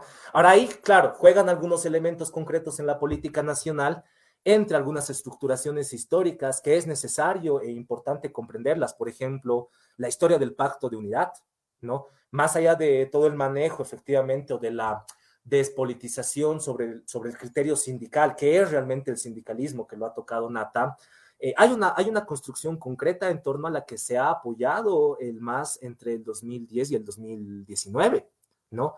Eh, eh, si ustedes quieren, esto que le llamaron, no, es el, no es el pacto, había la CONALCAM, la Coordinadora Nacional por el Cambio, ¿no? A mí me ha ayudado es bastante interesante, por ejemplo, hacer una similogía eh, en términos de lo que dice Zabaleta, retomando lo del Jorge, de si es poder dual o es cogobierno, eh, lo que ha pasado entre el COB y el, MNR y lo que ha pasado entre el MAS y la CONALCAM, ¿no? Lo que debería haber sido el instrumento o el mecanismo de construcción desde las organizaciones sociales, se ha vuelto una funcionalización a los, a los propios ministros, ¿no? Es decir, entonces un ministro se reparte la, em, la coordinadora departamental de Tarija, el otro ministro se reparte la de Santa Cruz, el otro ministro se reparte la de La Paz, tanto para hacer campañas como para el momento de los conflictos del golpe. Y claro, no surge una construcción realmente orgánica, pero que se va en realidad em, funcionalizando a toda la lógica eh, institucional del MAS, ¿no? Entonces, eh, yo creo que ahí sí es, es, es, necesario, es bastante importante en ese sentido la autocrítica, pero por sobre todo eh, no, es, no es pues eh, real hacer una autocrítica desde afuera. ¿No ve? Ahí, también a veces pecamos, a veces, no sé si en palabras del, del, Jorge como, como militantes, porque es bastante sencillo hacer la autocrítica desde afuera. Es decir, ¿por qué no han hecho esto? ¿Por qué no se ha hecho lo otro? ¿Por qué no han hecho? ¿Y por qué no han hecho? ¿Por qué no han hecho? Eh, y, y, y, no, y, no, se trata de, de, entrar en las esferas del gobierno, porque para mí esas lógicas son, son bastante funcionales en realidad en el trasfondo, sino, eh, pucha, o sea, vivimos una sociedad eh, donde gran parte del sector popular se identifica con el MAS, aunque no nos guste, aunque, pucha, tengamos los desacuerdos más, eh, más estructurales a los que de pronto tal vez me adscribo, tú vas a tener que los sectores sociales van a decir, sí, el MAS, de, o sea, eh, y, no, y, no, quiere decir que, que sean, eh, yo qué sé, no sean cuadros políticos, no tengan solamente la formación política, es decir, también es la ausencia de toda esa discusión. Pero ¿cómo hace si no es justamente desde ahí? O sea, ¿cómo plantea, cómo se plantea la discusión política si no es desde ahí? ¿No ve? O sea, es muy diferente tratar de convencerlos desde afuera que hacer un trabajo de decir, bueno, a ver, compañeros, resistimos al golpe y luego qué? ¿No? Nos toca discutir ahí surge la verdadera legitimidad de la discusión política orgánica desde las organizaciones sociales para justamente tratar de hacer esa construcción orgánica, programática que, que yo les he dicho, ¿no? Entonces, eh, creo que hay ciertos niveles diferentes justamente de la autocrítica. Podríamos hacer una autocrítica del gobierno, sin embargo, ahí también es importante para nosotros plantearnos, bueno, y la autocrítica de nosotros en, en, en nuestro accionar, ¿dónde queda? ¿No? Eh, el NAT ha sido, creo, bastante honesto porque ha dicho, nos ha faltado de pronto la construcción eh, más fuerte, bueno, no, no, recuerdo exactamente las palabras que utilizó, pero efectivamente también tenemos la responsabilidad. Ahora, hay una, sobre todo nuestra generación, yo que sé, debemos estar entre los 20 y 30 años, tal vez exceptuando el Jorge, pero eh, tenemos pues una responsabilidad generacional, ¿no ve? Tal vez eh, en el momento del golpe a nosotros se nos decía, eh, ustedes sobre todo aprendan, ¿no? Porque esto efectivamente en un futuro se va a volver a repetir, ¿no? Y ustedes, con todo lo que ya se ha estructurado, no se les puede caer ni la vida, ni todas las oportunidades de construcción que ustedes tengan en este momento, porque ahorita estamos eh, arrastrando los errores de otras generaciones y de otros tipos de interpretaciones. Sin embargo, ahí, eh, si no lo asumimos como nuestra, como personal, como interna, toda esa autocrítica, generacional, ideológica, lo que yo mencionaba desde los 90, orgánica, ¿no? Y es decir, eh, política, de cómo construimos, y no solamente se trata de si somos o no más, más o menos marxistas, sino creo que hay otro tipo de elementos que es necesario empezar a incorporarlos en la discusión. Por ejemplo, eh, ha habido un marxismo que ha sido bastante colonial, ha habido una izquierda que ha sido bastante patriarcal, ha habido una izquierda que nunca se ha planteado el problema de la relación con la, con la naturaleza y que puede haber sido bastante desarrollista o cómo se le llama, claro, todo este mito del desarrollo que se plantea.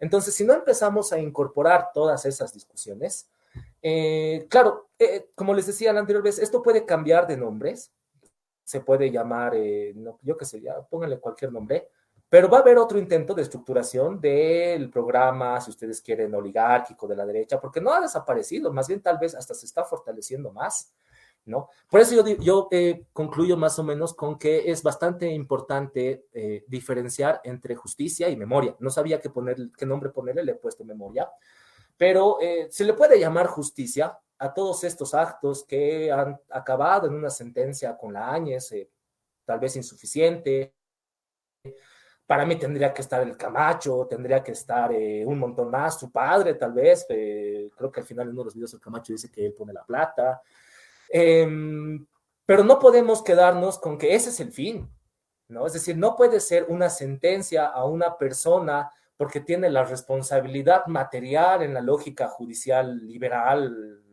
de, del tribunal, digamos, que ese sea el fin de, del golpe y listo, ¿no? Es decir, si no hacemos un análisis, y por eso eh, las felicito, tenemos que hacer un análisis eh, profundo, sistemático, con todos sus elementos políticos, ideológicos, orgánicos, militares sobre lo que ha sido el golpe, para que haya memoria, ¿no? No memoria de acordarnos de que siempre hay un sector que nos ha golpeado y que y queda en la historia y en los libros, sino para que nosotros como futuras generaciones, digamos, en nuestro accionar político, sepamos identificar y aprender qué cosas se debió hacer diferente, pero ahora sobre todo para nosotros, qué cosas tenemos que empezar a hacer, ¿no? Entonces, para mí quedan como que esos grados importantes de, la autorreflexión, digamos, ¿no? ¿no? Yo no me voy a escribir como ajeno a lo que pasa en la, en la vida social, en la vida política, y yo creo que más bien es importante empezar a plantearnos eso.